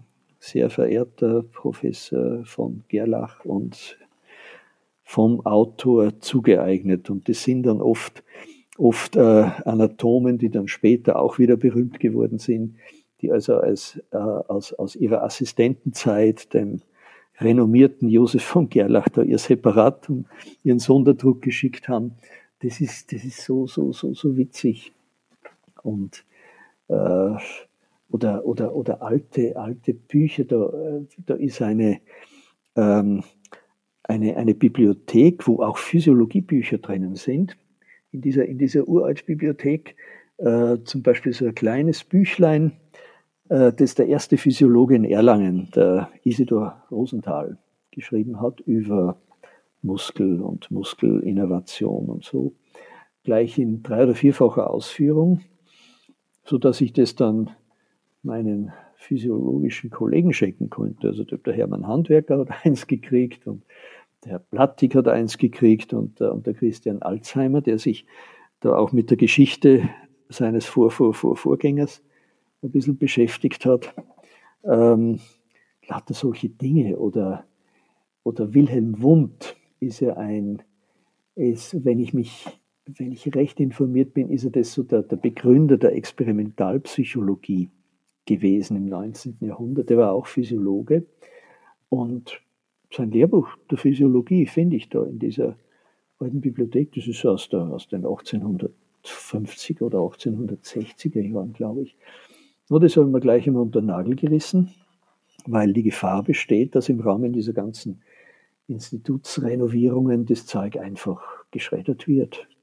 Da, da haben, haben sie schon ein bisschen angefangen, so uralte Dissertationen einfach zu schreddern. Und das, das tut einem dann immer in der Seele weh, äh, wenn, man das, wenn man das beobachten muss. Ja, braucht man einfach auch ein bisschen Zeit und ein System im Kopf, um zu verstehen, dass das nicht einfach ein motoriges Papier ist, ja, sondern dass ja. das ein Stück Medizingeschichte ist. Das ist ein Stück Medizingeschichte was, was auch, ich meine, das, das Argument, heute findet man eh alles im Internet, stimmt ja einfach nicht. Äh, ich bin, ich weiß nicht, ob du das mitgekriegt hast, vor einem Jahr plötzlich eine große Entdeckung. Es ging auch durch die, durch die sogenannte Laienpresse, also Spiegel Online und, und, und all diese, diese Papers. Äh, große Neuentdeckung, ein völlig neues Gefäßsystem im Knochen, in der Kompakter des Knochens wurde entdeckt. Ähm, Erstautorin, eine tüchtige junge Frau, die jetzt übrigens in Erlangen in der Med 3 in dieser Forschergruppe, da jetzt beim, beim Georg Schett äh, tätig ist. Ähm, äh, wie heißt sie noch einmal? Irgendwas mit, mit, mit, mit G. Ähm, also neues Knochengefäß wurde entdeckt. Und dann lese ich halt diese Arbeit, denke mir, das sind doch die Volkmann-Gefäße, also diese äh, transversalen äh, Kanälchen, die also so quer durch die Kompakter durchgehen und die Haverschen Systeme miteinander verbinden und mit dem Periost und so. Ähm, und das wird also als große Neuentdeckung äh, beschrieben. Äh, dann, dann suche ich verzweifelt nach dem Begriff Volkmann-Kanäle in dieser Arbeit auf den ersten Blick finde ich das gar nicht. Und nur irgendwann einmal die Behauptung, na, das können keine Volkmann-Kanäle sein, weil die sind angeblich viel dünner gewesen und außerdem eine pathologische ähm, äh, Bildung und so weiter und so fort. Und dann habe ich begonnen, mich für die Volkmann-Kanäle zu interessieren und da stößt man auf, auf lustige Dinge. Da stößt man zum Beispiel auf, auf, eine, auf einen wissenschaftlichen Schlagabtausch in der Literatur äh, zwischen einem renommierten Pathologen damals in Innsbruck, äh, so um, um 1900 war das oder so in den ersten Jahren des 20. Jahrhunderts, und einer aufstrebenden jungen Anatomin in Wien, weil der, der, der alte Herr, der beschimpft natürlich geradezu diese junge Frau, die, die verteidigt sich ganz tapfer gegen seine, gegen seine Anschuldigungen. Das als Originalliteratur zu lesen, was, äh, wo, sich, wo sich halt vielleicht irgendwelche Gender-Forscherinnen äh, äh, ganze, ganze Dissertationsthemen ausdenken würden, das, das finde ich einfach so köstlich. Und, und sowas, äh, sowas entgeht einem, wenn man auf diese, also wenn man keine Zeit hat, völlig klar, und das Tagesgeschäft ist alles zurückdrängt. Und vor allem, wenn man diese alten Schinken einfach indistinkt äh, schreddern lässt. Und ich habe das da, also bei, bei mir zu Hause stapeln sich die Bücher, unter anderem sind es alte Bände, Zeitschriftenbände, gebundene Hefte aus unserer Uraltbibliothek, die, also was, was schon geheißen hat, wir sind vor, glaube ich, einem halben Jahr oder sowas gebeten wurden, ähm, doch einmal zu schauen, was man da unbedingt behalten soll und was man wegschmeißen kann. Also habe ich das, was behaltenswert ist, habe ich jetzt einmal zu mir nach Haus genommen, um das einfach vorm, vorm Schredder zu bewahren. Ist es eine Art emotionale Bindung, die du zu Wissenserwerb hast? Da ist viel, viel Emotion dabei, natürlich. Also so ähnlich, weil wie ich gemerkt habe, dass ich selber fähig bin und gar nicht so unbegabt im Erwerb von solchem Wissen. Also das geht bei mir schnell rein. Es war Gott sei Dank in der Schule schon so. Ich habe nur einmal, einmal habe ich bei einer Geschichtsprüfung habe ich eine glatte 5 bekommen, weil ich, weil ich zum Baptisterium in äh, Pisa nichts sagen konnte. Da haben wir gerade also so Renaissance-Geschichte durchgenommen und diese ganzen Bauwerke äh, von, den, von den berühmten Renaissance-Architekten. Ich habe das einfach nicht gelernt. Ich habe mir da nichts angeschaut und habe offensichtlich auch in der Stunde nicht aufgepasst. Ähm, aber das ganze Studium hindurch, das hat mir nie Schwierigkeiten bereitet. Also Dinge aufzunehmen und zu speichern. Zwar nicht eidetisch, also ich habe kein fotografisches Gedächtnis, und dann einfach zu, zu äh, erfahren und zu erleben, dass man selbst solches Wissen generieren kann, indem man eben wissenschaftlich arbeitet und auf die Weise auch Wissen schaffen kann. Das, äh, das ist einfach ein, äh, ja, das ist ein, ein, ein, ein Hochgefühl. Das ist so ähnlich wie Runners High wahrscheinlich. Also ich bin kein Läufer, deswegen erfreue ich mich noch völlig intakter Kniegelenke. Äh, äh, aber es ist, es ist wahrscheinlich, es setzt bei mir wahrscheinlich auch Endorphine frei, vermute ich zumindest. In welchem Moment? Wenn du schreibst oder wenn, wenn du. In diesem ganzen, in diesem ganzen Prozess, ähm, also wenn du im Mikroskop was, was, was siehst, was entdeckst, was noch niemand beschrieben hat, ähm, beziehungsweise wenn du was entdeckst, was äh, mit deiner Methode noch niemand beschrieben hat und wo du plötzlich siehst, aha, das ist eigentlich eine Struktur, die schon bekannt war, aber vielleicht nicht wirklich richtig gedeutet wurde und, und so fort. Ähm, also von dem, dem Moment dann über die, die ganze Aufarbeitung. Äh, das Schreiben ist dann das, das äh, oft zermürbendste, wenn du dann vom, vom Gutachter dann äh, das zurückbekommst mit, mit allen möglichen Kritikpunkten oder das Paper überhaupt abgelehnt wurde, ähm, dann ist es natürlich, da, da muss man einfach durch. Und wenn du dann die Publikation in der Hand hast, also gedruckt oder jetzt als PDF auf deinem Rechner bewundern kannst, das ist dann natürlich wieder dann der steile, der steile Anstieg der Glücksgefühle das sind so, mir fällt gerade der Vergleich mit den Wellen von der Corona ein. Äh, das, das sind so, so, äh, so Wellenverläufe. Äh, und, und die fertige Publikation ist natürlich dann die, die, die, die, das ist der exponentielle Anstieg. der dann sehr langsam abfällt. Und was mich immer sehr, also sehr befriedigt hat und, und sehr froh gestimmt hat, äh, die Erkenntnis, dass du als Klein, also das war damals in, in Zürich auch schon so, als, als Anfänger praktisch, als, als, als Nobody in, in einer bestimmten wissenschaftlichen Szene, ähm, mit äh, also einem Paper in einem, äh, also nicht unbedingt Spitzenjournal, also wenn man nach dieser, dieser, diesem Ranking gehen würde, also nicht in Nature oder Science, sondern in ordentlichen, anständigen Anatomenzeitschriften. Wenn du dann, äh, oder wenn ich, wenn ich dann meine Arbeit zitiert gefunden habe in einer Arbeit, in einem Paper, in einem viel renommierteren Journal, also wo man dann gesehen hat, dass man wahrgenommen wird von, von viel berühmteren Autoren und viel berühmteren Arbeitsgruppen. Ähm, das, das sind auch so, so Glücksgefühle gewesen und die mich, die mich auch heute noch äh, beflügeln, wenn du, wenn du, wenn du siehst, äh, wenn, du, wenn du merkst, dass du nicht nur wahrgenommen wirst, sondern dass, dass du ein gewisses ein gewisses Renommee hast. Also dass, dass man auch, und, und ich, man ist natürlich eitel auch, das ist völlig klar. Ich schaue dann immer, wenn irgendeine eine, eine neue Arbeit erscheint, ähm, zu einem Thema, zu dem auch ich gearbeitet habe, äh, ich schaue natürlich, ob wir zitiert werden. Und äh, bin dann ein äh, bisschen auch enttäuscht, nicht unbedingt gekränkt, aber ein bisschen enttäuscht, wenn eine wichtige Arbeit von mir selber oder aus, aus, aus unserer Arbeitsgruppe dann nicht zitiert wird, obwohl die ja auch ordentlich publiziert wurde. Also solche, solche Emotionen spielen dann auch immer, immer eine Rolle.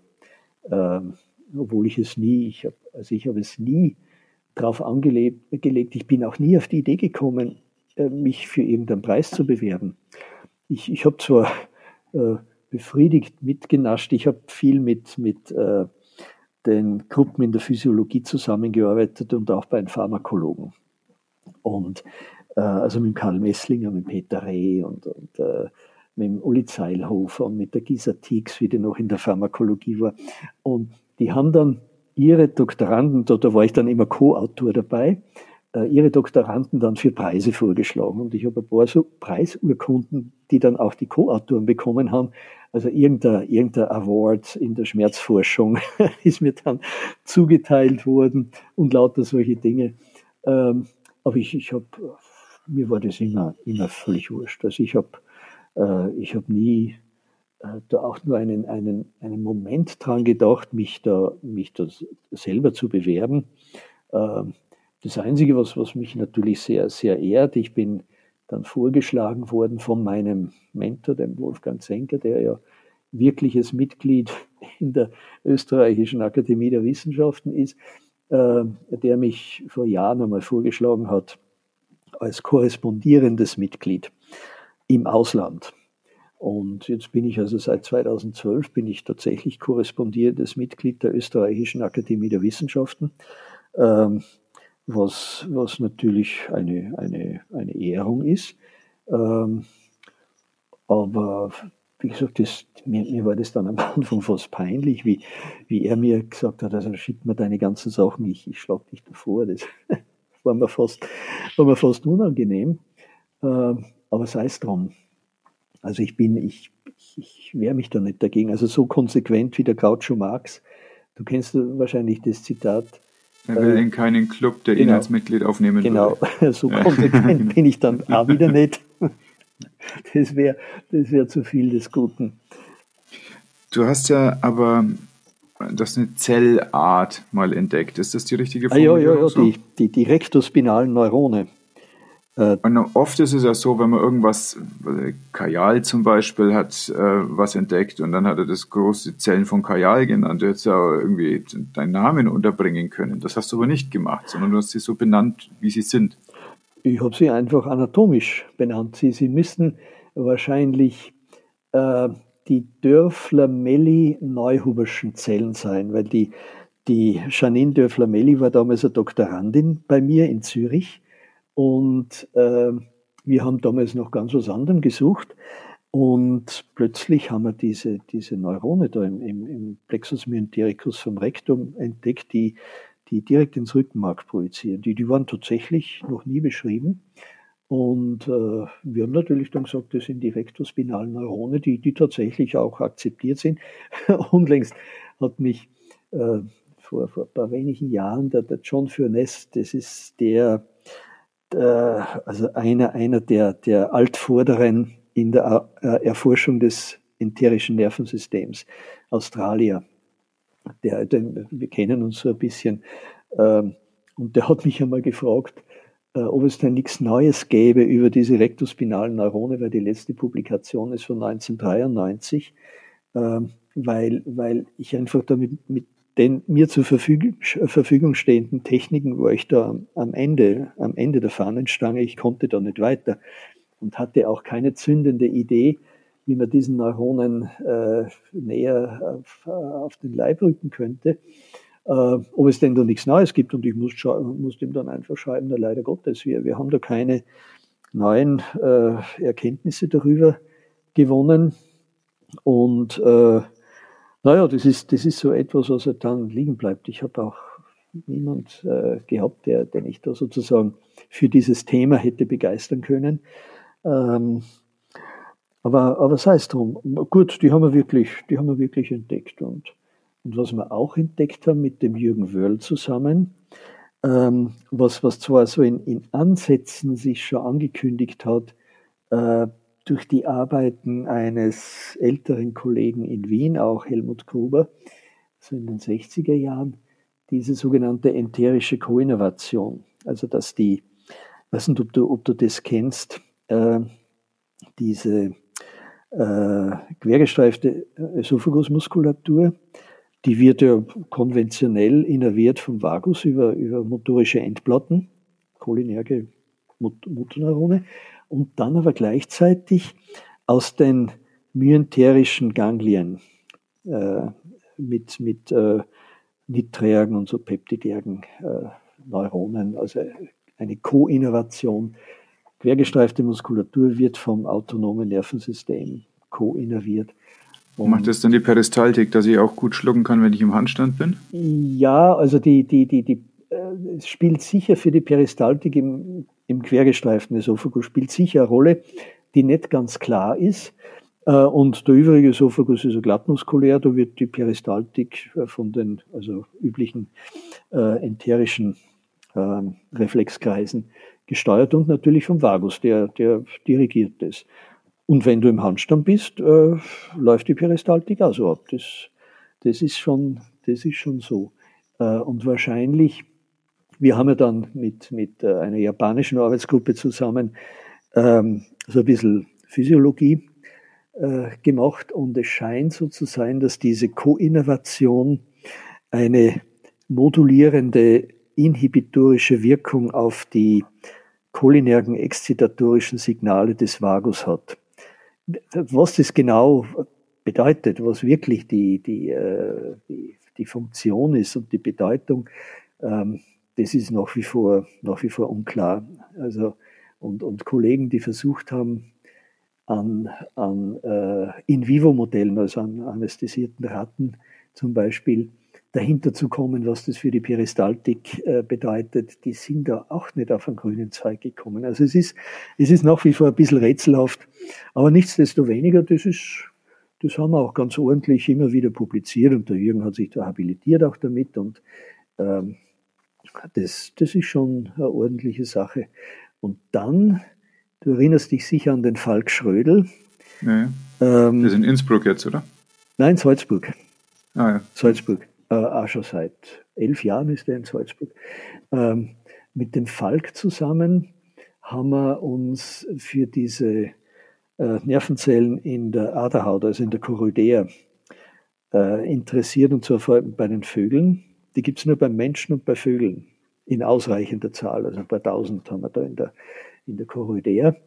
Und das ist da ein, Thema gewesen, das auch ähm, von der Cassie Flügel, bei der Elke Dreckoll im, im, im Lehrstuhl bearbeitet wurde und von den Ophthalmologen, also der Naumann hat sich da immer sehr, sehr dafür interessiert und, und diese Studien auch sehr, sehr gefördert.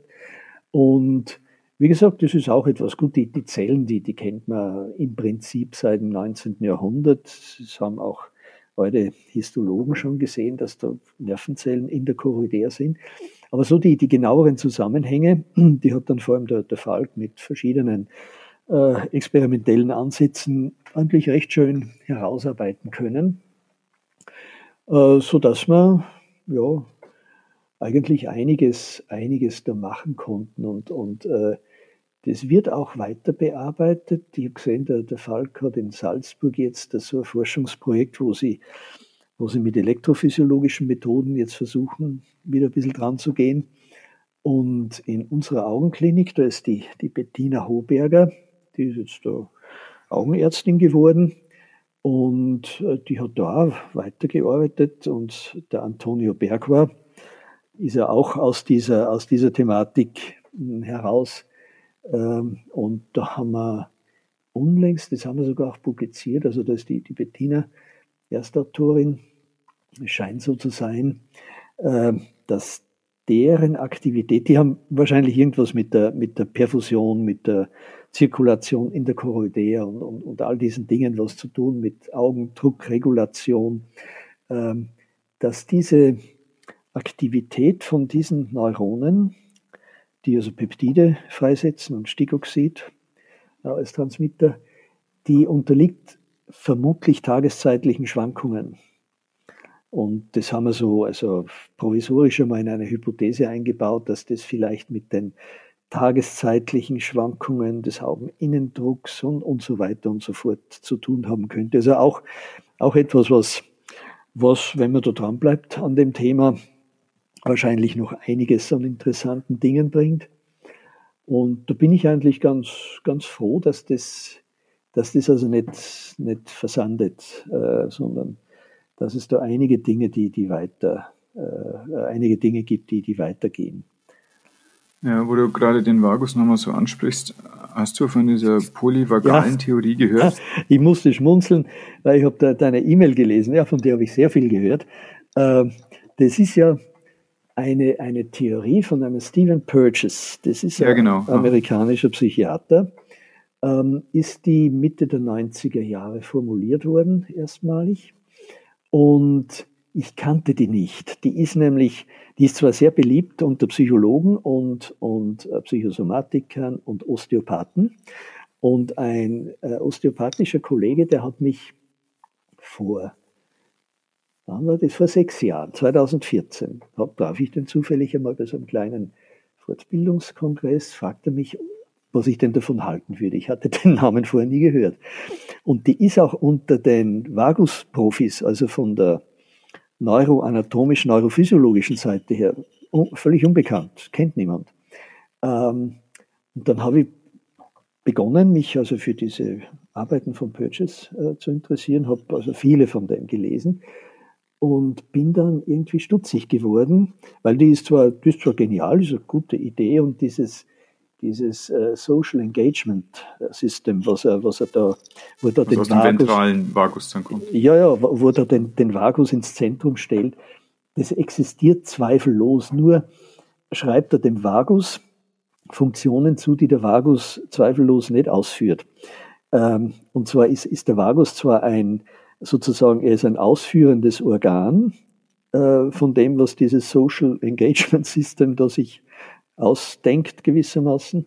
Äh, das, sind, das sind Netzwerke, die zum großen Teil da in dieser ventrolateralen Medulla zwar äh, vorhanden sind. Das ist das, der Atemrhythmusgenerator und das Kreislaufzentrum und das ganze Formatio reticularis Zeugs, was da herumliegt, die ja bidirektionale Verbindungen zu allen limbischen Strukturen haben und zum periaqueduktalen Grau und, und Hypothalamus und so. Und der Vagus spielt da sicher eine, eine, eine wichtige Rolle, ähm, vor allem auch, weil er die vagalen Afferenzen aus der Peripherie äh, eingeschleust werden in diese ganzen zentralen vegetativen Steuernetzwerke und auch in kognitive äh, Netzwerke. Und Nur bin ich beim Lesen dieser Porges-Arbeiten dann stutzig geworden, weil da schreibt er einfach so ganz locker, also der Vagus kontrolliert auch die mimische Muskulatur und er kontrolliert das Hören, weil es gibt dann Ramus auricularis des Vagus, aber der hat mit dem Hören nichts zu tun.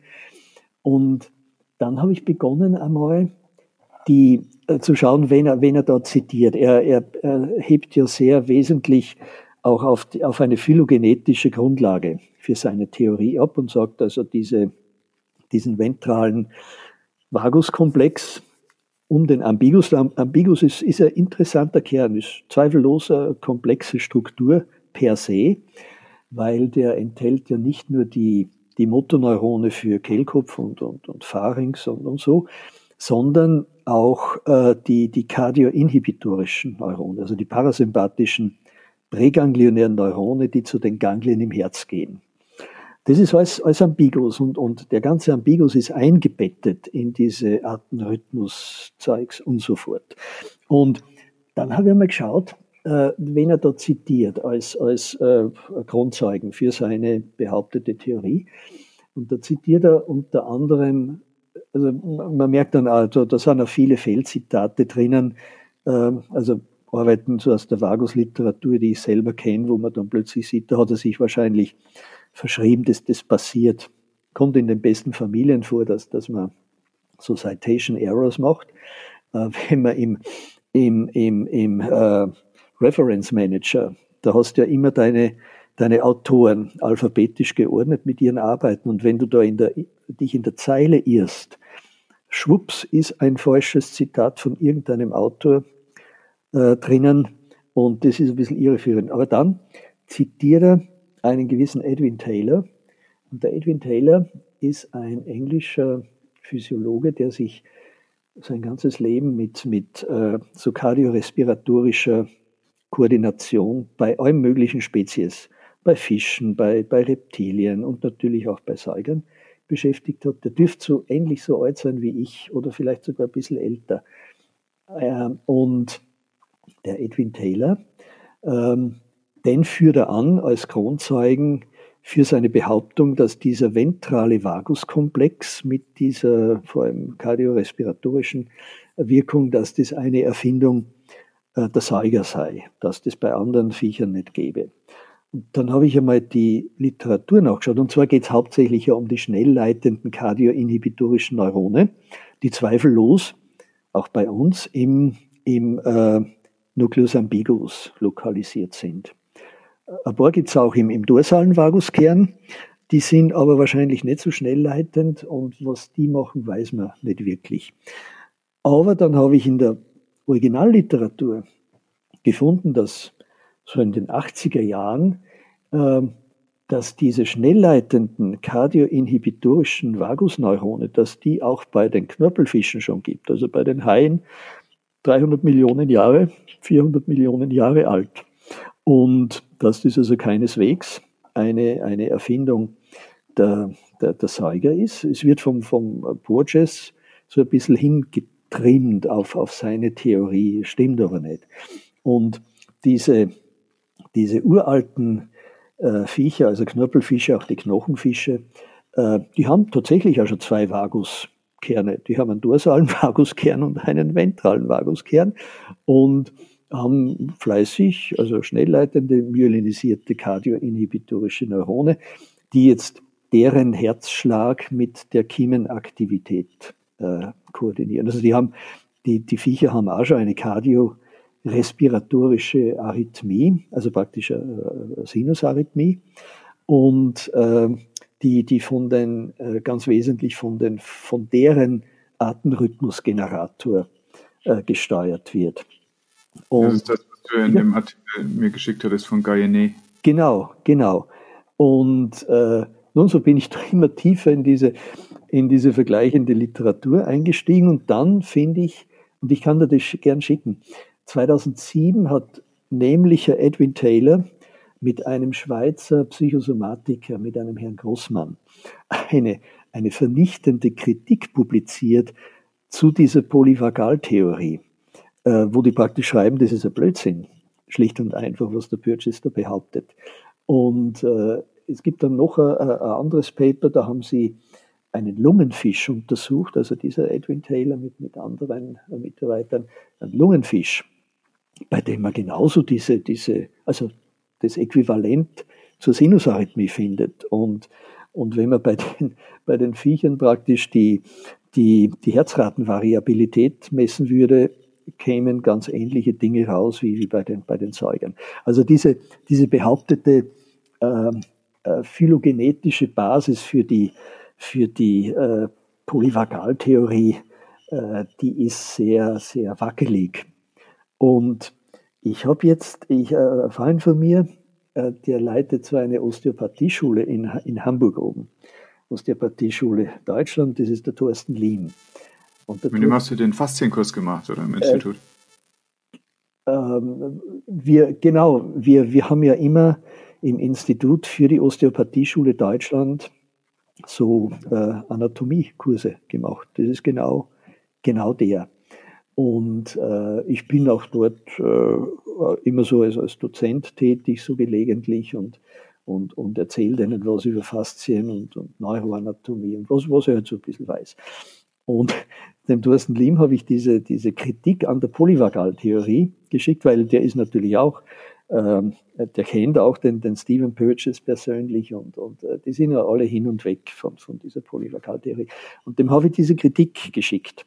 Und jetzt hat der Thorsten Lim äh, sich auch äh, ermannt und da hat er mich als Co-Autor auch draufgesetzt und hat in, in, dem, in dem amerikanischen Osteopathenjournal. Da gibt es das Journal uh, of the American Osteopathic Association oder so, so ähnlich heißt es, uh, eine Erwiderung, also mit, mit meiner Unterstützung und mit diesen ganzen Kritikpunkten an der Polyvagaltheorie geschrieben.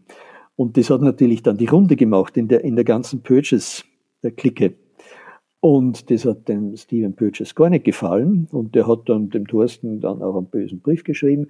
Ähm, und äh, wir haben jetzt auch wieder, also Thorsten und ich, äh, in, in einem deutschen Osteopathenjournal, weiß ich gar nicht welches, ist jetzt auch noch einmal so eine, eine etwas ausführlichere Kritik drinnen, wo wir einfach zeigen, dass diese, diese Bezeichnung polyvagal für diese Theorie, die, die vielleicht ihre Meriten hat, das mag ja sein, kann ich nicht beurteilen, dass dies einfach eine Fehlbezeichnung ist, weil da wird, da wird die Kausalität umgedreht. Also da wird der Vagus, der ja anatomisch definiert ist, da wird der Vagus äh, zu einem Koordinator gemacht, äh, der er schlicht und einfach nicht ist. Koordinieren tun da andere, andere Netzwerke, die, die mit dem Vagus jetzt nichts, zunächst einmal gar nichts zu tun haben. Und äh, also es ist, es ist zumindest eine, eine Fehlbezeichnung und der, der Stephen Purchase, der äh, ist ein unheimlich aktiver und viel publizierender Mensch. Also, äh, und und der, der hat sich natürlich sehr gebauchpinselt gefühlt, dass, dass diese Polyvagaltheorie, die, die vielleicht in der Praxis, also es, es gibt ja viele, viele Leute, die schwören auf die Polyvagaltheorie, nämlich als, als Therapeuten. Ähm, aber die, die wissenschaftliche Grundlage, die behauptete wissenschaftliche Grundlage ist also sehr, sehr dünn, beziehungsweise ist einfach irreführend. Das war auch mein Eindruck, dass es ganz hervorragend klappt und die Leute, die in dem Workshop, wo ich davon jetzt hörte, damit arbeiten, sind völlig begeistert und ja, ja. es ist ein Konzept, was anwendbar ist und was in vielen klinischen Situationen dem Therapeuten eine gute Hilfe gibt, wo der Patient gerade steht, letztlich ähm, wirklich ganz viele psychopathologische Situationen und Prozesse ganz hervorragend benennen kann oder helfen kann beim Benennen. Und ich hatte aber auch den Eindruck, eben durch dieses phylogenetisch herbemühte, das ist so ein kleines bisschen wie diese große Fixierung der Psychologen auf die Statistik. Wenn man sich anschaut, was die Psychologen im Statistikkurs oder in der Vorlesung für mhm. Prüfungen haben, da ist ja, was wir im Medizinstudium machen, dagegen ja irgendwie Stoff 11. Klasse.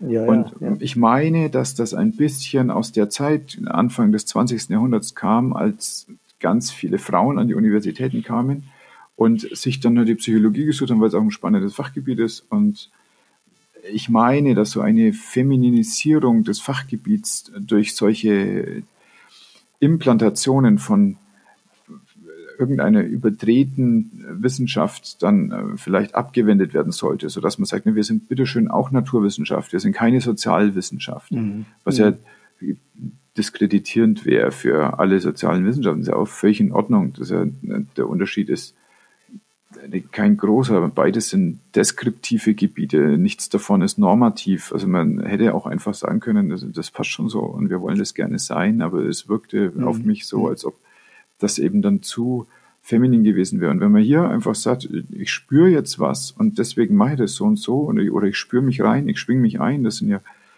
äh, originär, wenn du in der Dualität von männlich und weiblich das beschreiben möchtest, dann sind das eher weibliche Qualitäten des Erlebens, die uns als Mann natürlich auch zur Verfügung stehen. Das ist, das ist die Schwierigkeit, was man da hat, wenn man auf dieses dünne Eis von männlich und weiblich geht und diese verschiedenen Zuschreibungen. Aber Natürlich gibt es in Frauen männliche Qualitäten und weibliche Qualitäten, in Männern gibt es männliche und weibliche Qualitäten. Und das ist dieses Einschwingen auf jemand anders, das ist eine weibliche Qualität.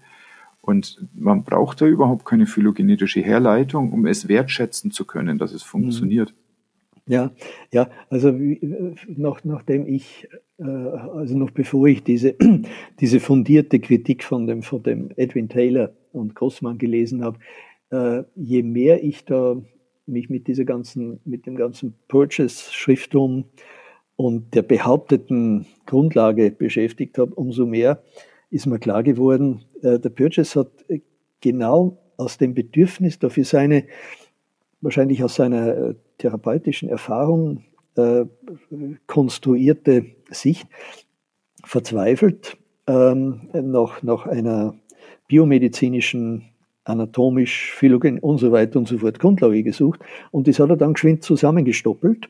Und er ist schnell fündig geworden, weil über den Vagus gibt es natürlich viel Literatur. Und äh, allein schon, wenn man jetzt sagen würde, wo, was, was sicher stimmt, dieser ganze ventrale Komplex, äh, in der, in der ventrolateralen Medulla, also wo der Ambiguus drinnen liegt, mit seinen zwei, sozusagen zwei Gleisen, einerseits zum Herz, andererseits zu der äh, Branchio äh, Meerenmuskulatur, Pharynx und, und, und, und Larynx.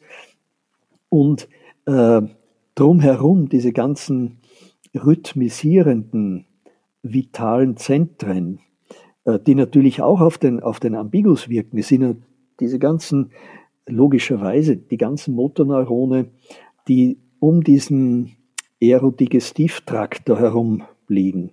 Also angefangen von der Zunge, Pharynx und so, bis zur, bis zur infrahialen Muskulatur und natürlich Zwerchfell sowieso, äh, die werden ja alle respiratorisch moduliert. Ja, klar. Und das kommt von diesem Atemrhythmusgenerator. Der, der strahlt aus mit über ganz dezidierte äh, langsam, langsam entschlüsselbare Bahnverbindungen zu diesen, zu diesen Motorneuronpools. Das ist schon etwas, was, was ganz wichtig ist, aber das ist nicht vagus und auch nicht polyvagal. Äh, was, was sicher richtig ist, dass der dorsale Vaguskern in der, und, zusammen mit dem Solitariuskern, was man auch gerne als, als dorsalen Vaguskomplex bezeichnet, das ist die Zentralstelle, über die der Verdauungstrakt gesteuert wird. Das ist, also wenn ich Schiss habe, dann kommt das von da. Äh, ja, ähm, wobei das auch ein bisschen komplizierter ist.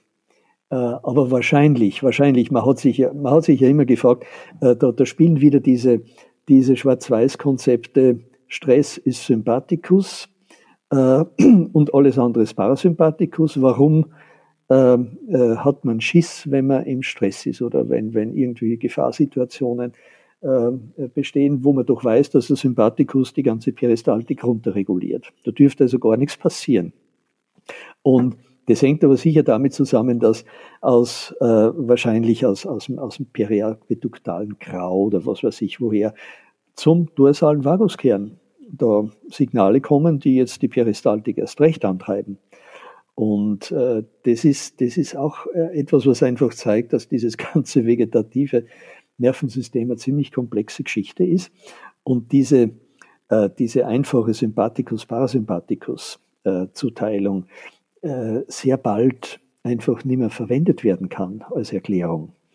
Und was, was, was genauso irreführend ist, die, die Afferenzen aus der Peripherie, die jetzt im Vagus laufen und natürlich in, in den ganzen sympathischen Nerven, Splantnici und was, was es da alles gibt, die äh, würde man ja intuitiv als parasympathische bzw. sympathische Afferenzen mhm. bezeichnen, was, was auch in die Irre führt. Die, die, die lassen sich nicht auf das efferente gleichnamige System äh, fixieren, sondern die, die werden verwendet für alle möglichen Reflexe. Unlängst habe ich ein, ein Paper gelesen, da hat jemand bei der Ratte experimentell den zervikalen Vagus stimuliert, also afferente äh, Fasern im zervikalen Vagus und findet dann plötzlich eine Mitriasis. Obwohl man doch intuitiv denken würde, ah, das sind parasympathische Afferenzen, die müssten eigentlich eine Miosis machen, weil dort der Parasympathikus aktiviert ist. Also das, das zeigt einfach, dass da im, im Hirn drinnen äh, Dinge passieren, also oder, oder dass dieses System nicht so tickt wie unsere vereinfachende äh, Dichotomie, diese, diese Parasympathikus-Sympathikus-Zweizügeligkeit, die äh, die man, die man so, so auf, auf alles Mögliche anwendet. Hm, ja, gerade was die äh, Weite der Pupille angeht, ist ja klar als ähm, über den Sympathikus in Stresssituationen vermittelt, aber in Momenten, wo man sich tief in die Augen schaut, bei einem äh, gut verlaufenden Date, ist es ja auch so, dass die Pupillen ja. weit werden. Ja, ja. Wie machen Sie das denn? Da ist ja hoffentlich nicht der Sympathikus vorrangig. Ja, ja. Also äh, diese, diese, diese Netzwerke, die, die die efferenten Kanäle kontrollieren, äh, denen ist Sympathikus und Parasympathikus ziemlich wurscht. Also die, die, die, die, die arbeiten, die arbeiten in Hinblick auf äh, adäquates Verhalten.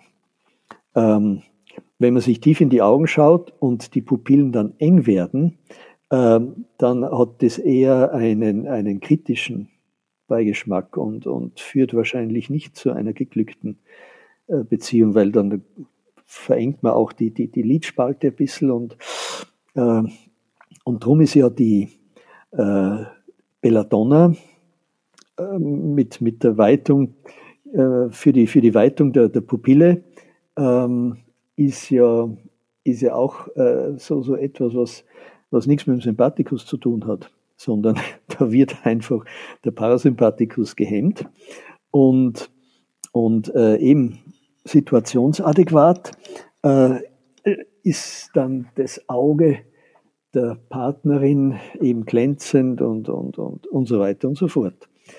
Und äh, das, das, das sind eben die Dinge und, und diese, diese Polyvagaltheorie, die, äh, wie gesagt, die, die, die arbeitet was die, was die, die äh, anatomisch-physiologische Fundierung äh, anlangt, da auch so ein bisschen holzschnittartig. Und äh, das geht natürlich dann in Richtung, äh, die Osteopathen, die, die verstehen sich auf, auf, auf Vagustherapie. Es gibt ja alle möglichen Griffe und, und äh, vermeintliche Vagusbeeinflussungen, wo ich mir dann auch immer sage, also wenn man da wirklich, äh, wirklich am Vagus herumziehen würde, wäre der Patient wahrscheinlich schon tot, weil ähm, das, den, den, den, den kardioinhibitorischen Vagus wahrscheinlich zu sehr strapazieren würde. Die haben ja da so Vorstellungen, dass wenn man da in der Nähe vom Foramen jugulare hier palpiert, dass man, dass man so Recoiling-Phänomene auslösen kann. Alles ganz fantastisch, was Sie da beschreiben mit, mit den Modellvorstellungen, die Sie zur Verfügung haben. Aber wahrscheinlich ist es was ganz, was ganz anderes. Also kurzum, äh, wenn es dich interessiert, ich schicke dir diese, diese äh, Kritik von dem, von dem äh, Taylor und Grossmann, wo sie Punkt für Punkt zeigen, dass die Polyvagaltheorie so in der publizierten Form erschmoren ist. Hm, okay. Spannend. Und für mich ist jetzt auch ganz spannend, wie glieder ich die letzte halbe Stunde Neuroanatomie aus aus einem Podcast für ganz ähm, anatomisch unbeleckte Zuhörer, aber ich glaube, da muss jetzt einfach nochmal ein neues Podcast-Format erfinden dafür. Du musst einfach streichen. Einfach Nein, das, das werde ich ganz sicher nicht streichen. Das war jeder Satz ein Golden Nugget. Sehr, sehr spannend. Dankeschön für die Vorlesung. Ich habe noch zwei Fragen, wenn es die Zeit ja, erlaubt. Ja. Meinetwegen gern. Du hast eine unglaubliche Menge anatomische Sachen gelesen. Liest du auch noch so Sachen zum Spaß? Oh ja, oh ja. Was empfiehlst du mir? Was ist äh, auf deinem Nachttisch gerade? Ich habe ich hab diese, diese Frage äh, gelesen und mir auch gemerkt. Ich habe ein paar Empfehlungen. Und zwar, also ich, ich, ich lese immer, und das liegt ständig bei mir herum, ich lese romantische Gedichte. Also Eichendorf, Mörike und, und alles, was es da, was es da so gibt. Ähm, immer so zwischendurch. Ähm, und dann habe ich, das interessiert dich vielleicht, ähm, unlängst ein Buch, also wirklich, da habe ich mich durchgearbeitet, ähm, von einem ähm, Philosophen, der heißt Martin Ronheimer. Martin Ronheimer. Das ist ein Priester, katholischer Priester, aber ein, wie er sich äh, von, von, von sich selber sagt, ein, ein katholischer Liberaler sozusagen. Ähm, der hat so irgendeine Professur an, an, an, der Vatikanischen Universität und auch irgend, an irgendeinem Institut in Wien. Und der hat ein Buch geschrieben, äh, in dem er sich mit diesen ganzen Fragen von Evolution und, und, und äh, alles, was, was da auch in, in Richtung des sogenannten Intelligent Designs geht. So als, als Gegenposition, als Erwiderung auf die Kreationisten.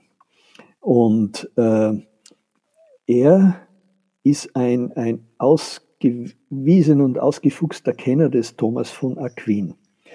Und äh, ist ja nicht unbedingt so äh, ein, ein, ein, wie soll ich sagen, ein, äh, ein Bestseller-Autor in heutigen Tagen, der Thomas von Aquin, aber der kennt den.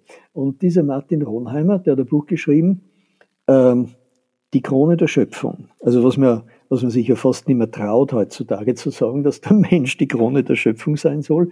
Das ist ja ähm, vermeintlich aus verschiedenen Richtungen schon tausendmal widerlegt worden. Äh,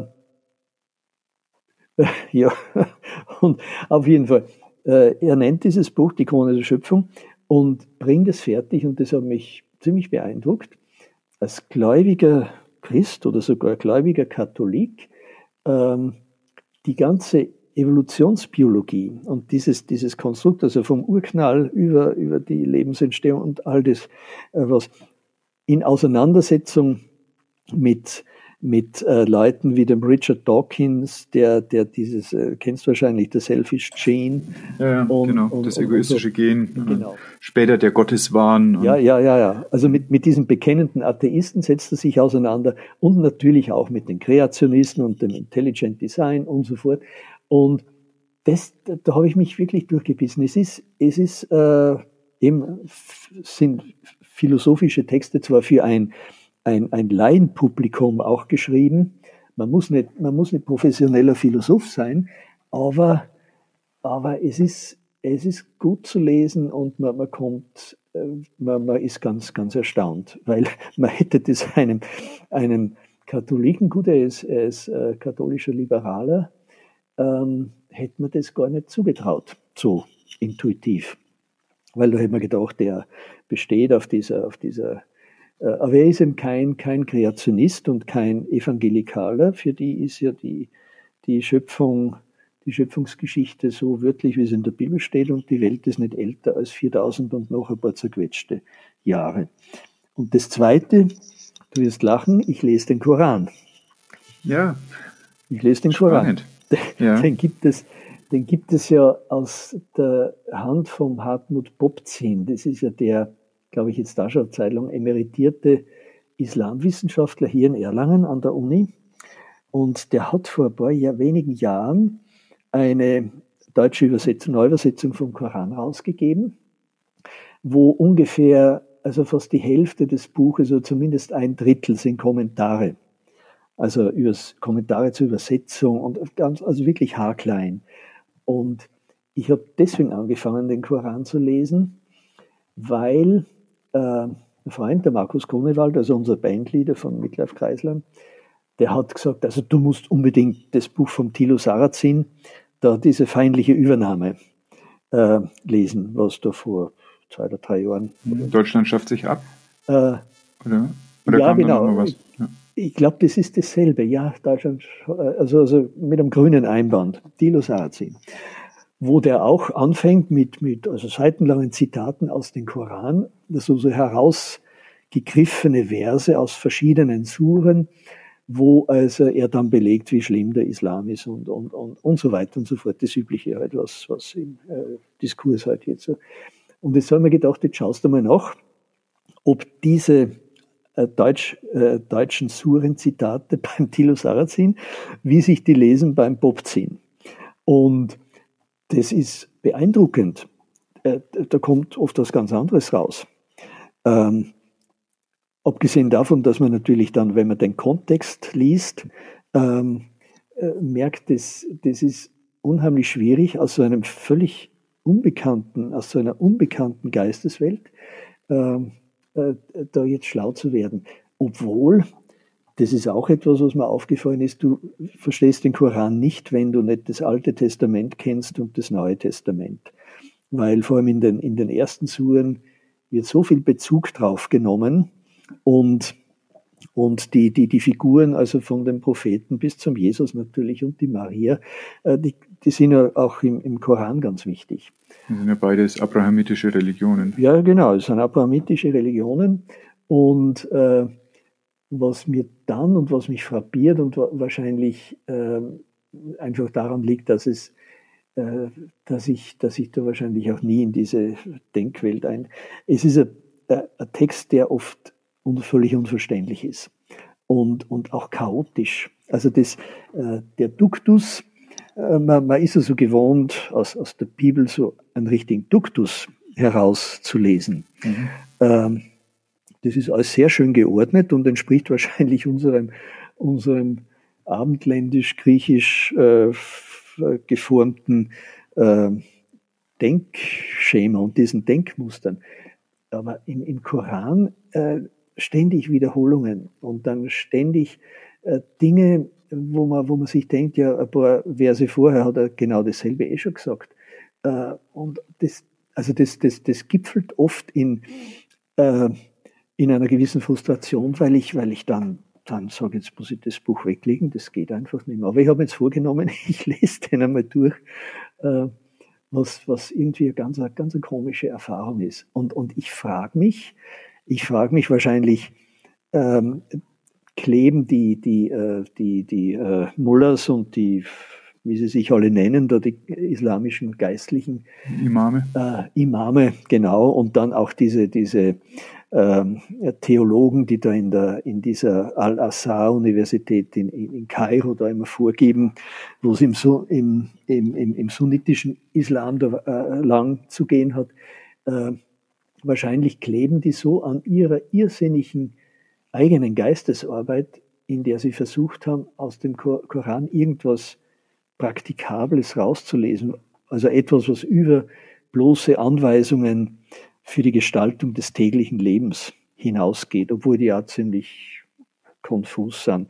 Also wie man, wie man es geschafft hat, aus diesem Buch praktisch auch eine, eine Staatsreligion zu machen und in diesen islamischen Gottesstaaten da, äh, also bis, bis, bis hin zu einem ausgetüftelten Rechtssystem zu kommen. Das ist mir zumindest auf dem Stand, wo ich jetzt bin, bin glaube ich bei der, bei der vierten Sure bin ich jetzt angelangt, ist mir unverständlich, wie das, wie das geht.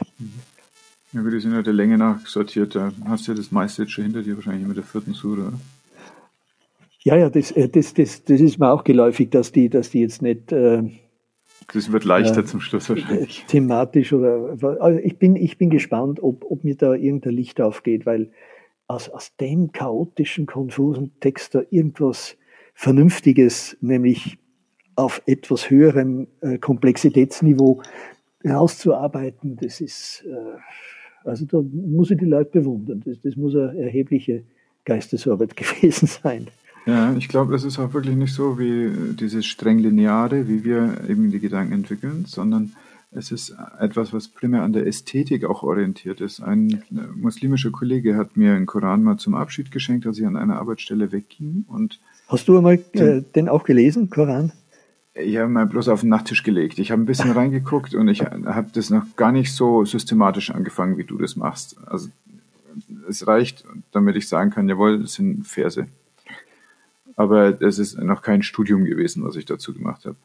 Aber er hat auch gesagt, dass der Anspruch, den, den er da sieht in dem Koran, dass das eben das Wort Gottes sei und das auch so nicht veränderlich ist, hängt damit zusammen, dass das die schönsten Worte sind, die jemals äh, über Gott geschrieben wurden. Also das ist hier mhm. in diesem Koran eben dann diese die Unique Selling Position. Und er das sieht ja die anderen äh, großen Religionen mit ihren Schriften, die haben ja auch eine gewisse Bedeutung. Und es wird ja auch vom Koran immer akzeptiert und auch Jesus wurde als Prophet angesehen.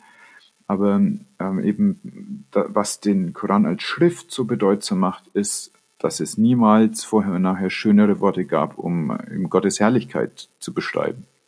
Mhm. Und deswegen scheint wohl auch diese Schrifttreue so bedeutsam zu sein. So habe ich das damals verstanden im Gespräch. Das ist ein interessanter Aspekt, äh, der natürlich in einer deutschen Übersetzung. Der kommt das nicht so rüber. Nur sehr unvollständig äh, wiedergegeben werden kann. Genau, es wird die Übersetzung als solche ist eigentlich schon mhm. Äh, Heresie. Ja, man müsste, man müsste des Hocharabischen mächtig sein. Genau, das, ich glaube auch. Also wenn man es ernsthaft betreibt, müsste ja, man das so machen. Ja, ja. ja. Wie gesagt, ich, ich, ich versuche mich da jetzt auch, äh, ich habe jetzt nur äh, kurze Blicke in die Kommentare reingeworfen, weil da, da wird versucht, also in einer äh, Transkription mit lateinischen Buchstaben werden auch die arabischen Wörter aufgeführt. Ähm, und das ist aber natürlich eine, eine, eine sehr, sehr unvollkommene, ähm, unvollkommene Wiedergabe letzten Endes. Ja, zumal auch der grafische Aspekt überhaupt nicht mehr da ist. Und die ja. arabische Kalligraphie ist ja schon von unglaublicher Ästhetik. Mhm. Und das gehört natürlich dazu. Ja. Das ist ein Geschehnis aus Laut und Bild. Ja, also in dieser, in dieser in dieser Bobzin-Übersetzung ist jede Sure im, in arabischer Kalligraphie notiert und in der zugehörigen sozusagen äh, äh, phonetischen Transkription, ja. also wie das, wie das klingt, wenn man das spricht, und dann in der Übersetzung. Und äh, dann die anderen Verse natürlich äh, lateinisch äh, transkribiert auf, auf, auf Deutsch. Ähm, ja, ja, das ist, das ist natürlich äh, ein wichtiger Aspekt. Ähm, aber nichtsdestoweniger, das ist, wie gesagt, meine tatsächlich jetzt seit, seit äh, einiger Zeit meine, meine Nachtlektüre. Und vorher habe ich, äh, wo, wo, ich auch irrsinnig lang dran gelesen habe, das war die Obstdiebin von Peter Handke. Das ist das letzte größere Buch, was er geschrieben hat, vor, glaube ich, vier Jahre ist es jetzt da schon her. Ich glaube, da habe ich nur die Zeitartikel dazu gelesen. Ja, ja, es ist ja äh, um seine Nobelpreisverleihung ist ja viel wieder kontrovers diskutiert worden. Äh, und ich habe äh, das, das nur am Rande. Ich war am Sommer war ich beim Salzburger Festspielen und, und da ist ja ein Stück von ihm jetzt uraufgeführt worden. Ich weiß nicht, ob du, ob du dich erinnerst, äh, so in den, entweder 2003 oder 2005, äh, schon eine Weile her, hat sich ein, ein junger Tscheche, Stenjek Adamec, ähm, selbst verbrannt. Ohne dass so richtig klar geworden ist, warum. Also kein dezidiert politisches Manifest war das oder, oder sonst irgendwas. Äh, und das ist natürlich durch die Zeitungen gegangen, aber die, die, die Welt stand vor, praktisch vor einem Rätsel. Er hat sich nur in sehr allgemeinen Worten über den miserablen und katastrophalen Zustand der Welt geäußert in, in, in so einem Abschiedsmanifest ähm, und hat geschrieben, also deswegen verbrennt er sich jetzt, deswegen begeht er jetzt Selbstmord durch Verbrennen. Und ähm, auf, auf dieser, also biografisch, man, man weiß von dem kaum etwas. Der ist, der ist nie besonders hervorgetreten, also, also als politischer Aktivist oder sonst irgendwas. Ähm, und es war ja auch eine, eine, eine Zeit, wo, wo in, in, in Tschechien, äh, also das, das war die Zeit, wo, Tschechien schon längst in der EU war und, und also keine, keine großen politischen Aufruhrstimmungen gewesen sind. Und Peter Handke hat jetzt aus diesen paar wenigen biografischen Informationen äh, begonnen, äh, ein Stück, ein Theaterstück zu schreiben, hat umfangreich recherchiert, hat, hat äh, die ganzen Zeitungskommentare äh, aufgearbeitet, äh, hat einen, einen, einen richtigen Fundus da sich erarbeitet und hat da ein Sechs-Personen-Theaterstück draus gemacht, äh, was, was einfach beeindruckend war, wie man wie man aus so einer, aus so einer dürren Zeitungsmeldung äh, da ein zweistündiges Bühnenstück machen kann. Und das, das, hat mich, das hat mich wahnsinnig, wahnsinnig beeindruckt.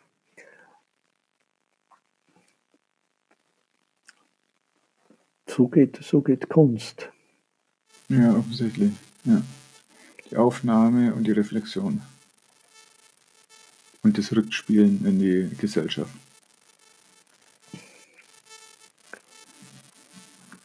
Aber Winfried, wir haben so viele Themen jetzt besprochen, es war Wahnsinn. Ne? Wir sind jetzt bei zweieinviertel Stunden fast. Tatsächlich. Also ich Tatsächlich. ich habe es sehr, sehr genossen. Ich werde es ein bisschen beschneiden müssen. Ähm, eigentlich muss man da drei Sendungen draus machen, inhaltlich. Das ähm, allein schon von den Show Notes, die unten rein müssen. Ich bin dir sehr, sehr dankbar für deine detailreichen und eloquenten Antworten. Es war wundervoll, dir, dir zuzuhören. Du, Christoph, hat mir Spaß gemacht. Äh, ich, hab, ich hoffe, ich habe dich nicht zu, zu sehr belabert. Das ist, äh, das war immer schon ein Problem von mir, wenn ich einmal anfange zu reden über, über Themen, wo ich glaube, was sagen zu können, wird es immer doppelt so lang. Das macht ja bloß, der, der Kontext macht es zum Problem. Jetzt gerade ist ja Kernkompetenz. das ist einfach ein ganz anderer Kontext. Ich habe es genossen. Ja, also mir, mir hat es mir Spaß gemacht. Ich finde es, äh, habe es ganz, ganz lustig gefunden, da mit dir zu sprechen. Und mich, ja, mich, rührt, mich, mich berührt es tatsächlich tief, dass du, dass du auf diese Idee gekommen bist, mich da zu befragen. Ja, vielleicht, weil du keine Ahnung hast, wie sehr mich das jetzt heute noch ähm, begleitet, was ich in dieser Zeit damals in der Anatomie mitgenommen habe und von dir in der Zeit auch mitgenommen habe. Ja, du, du, du hast ja, es gab, es gab so, so wie dich, gab es nur ganz, ganz wenige, die, äh, und das ist zum Teil, glaube ich, auch äh, ein Verdienst von, von Toni gewesen. Äh, Toni war, war so ein, auch so ein bisschen ein, ein, ein oder ist wahrscheinlich noch immer ein, ein Charismatiker, ähm, der es vortrefflich versteht, äh, besondere Menschen um sich zu scharen. Ja, ich, ja, ich denke auch einfach, weil er sich dann besser unterhalten fühlt in seinem Leben. Ja, er ist, es ist ihm vortrefflich gelungen.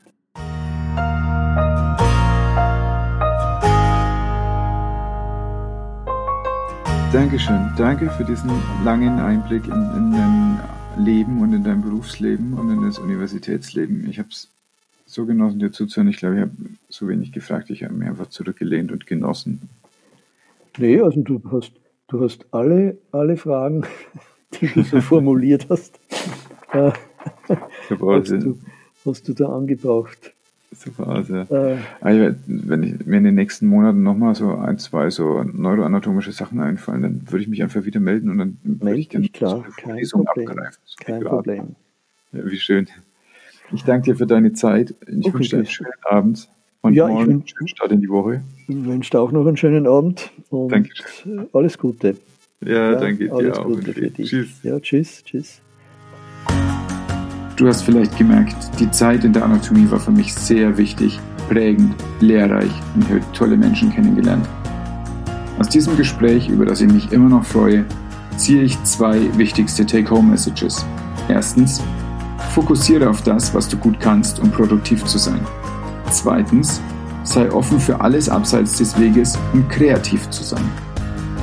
Du findest Winfried zum Beispiel auf ResearchGate, das ist eine Art LinkedIn für Forscher.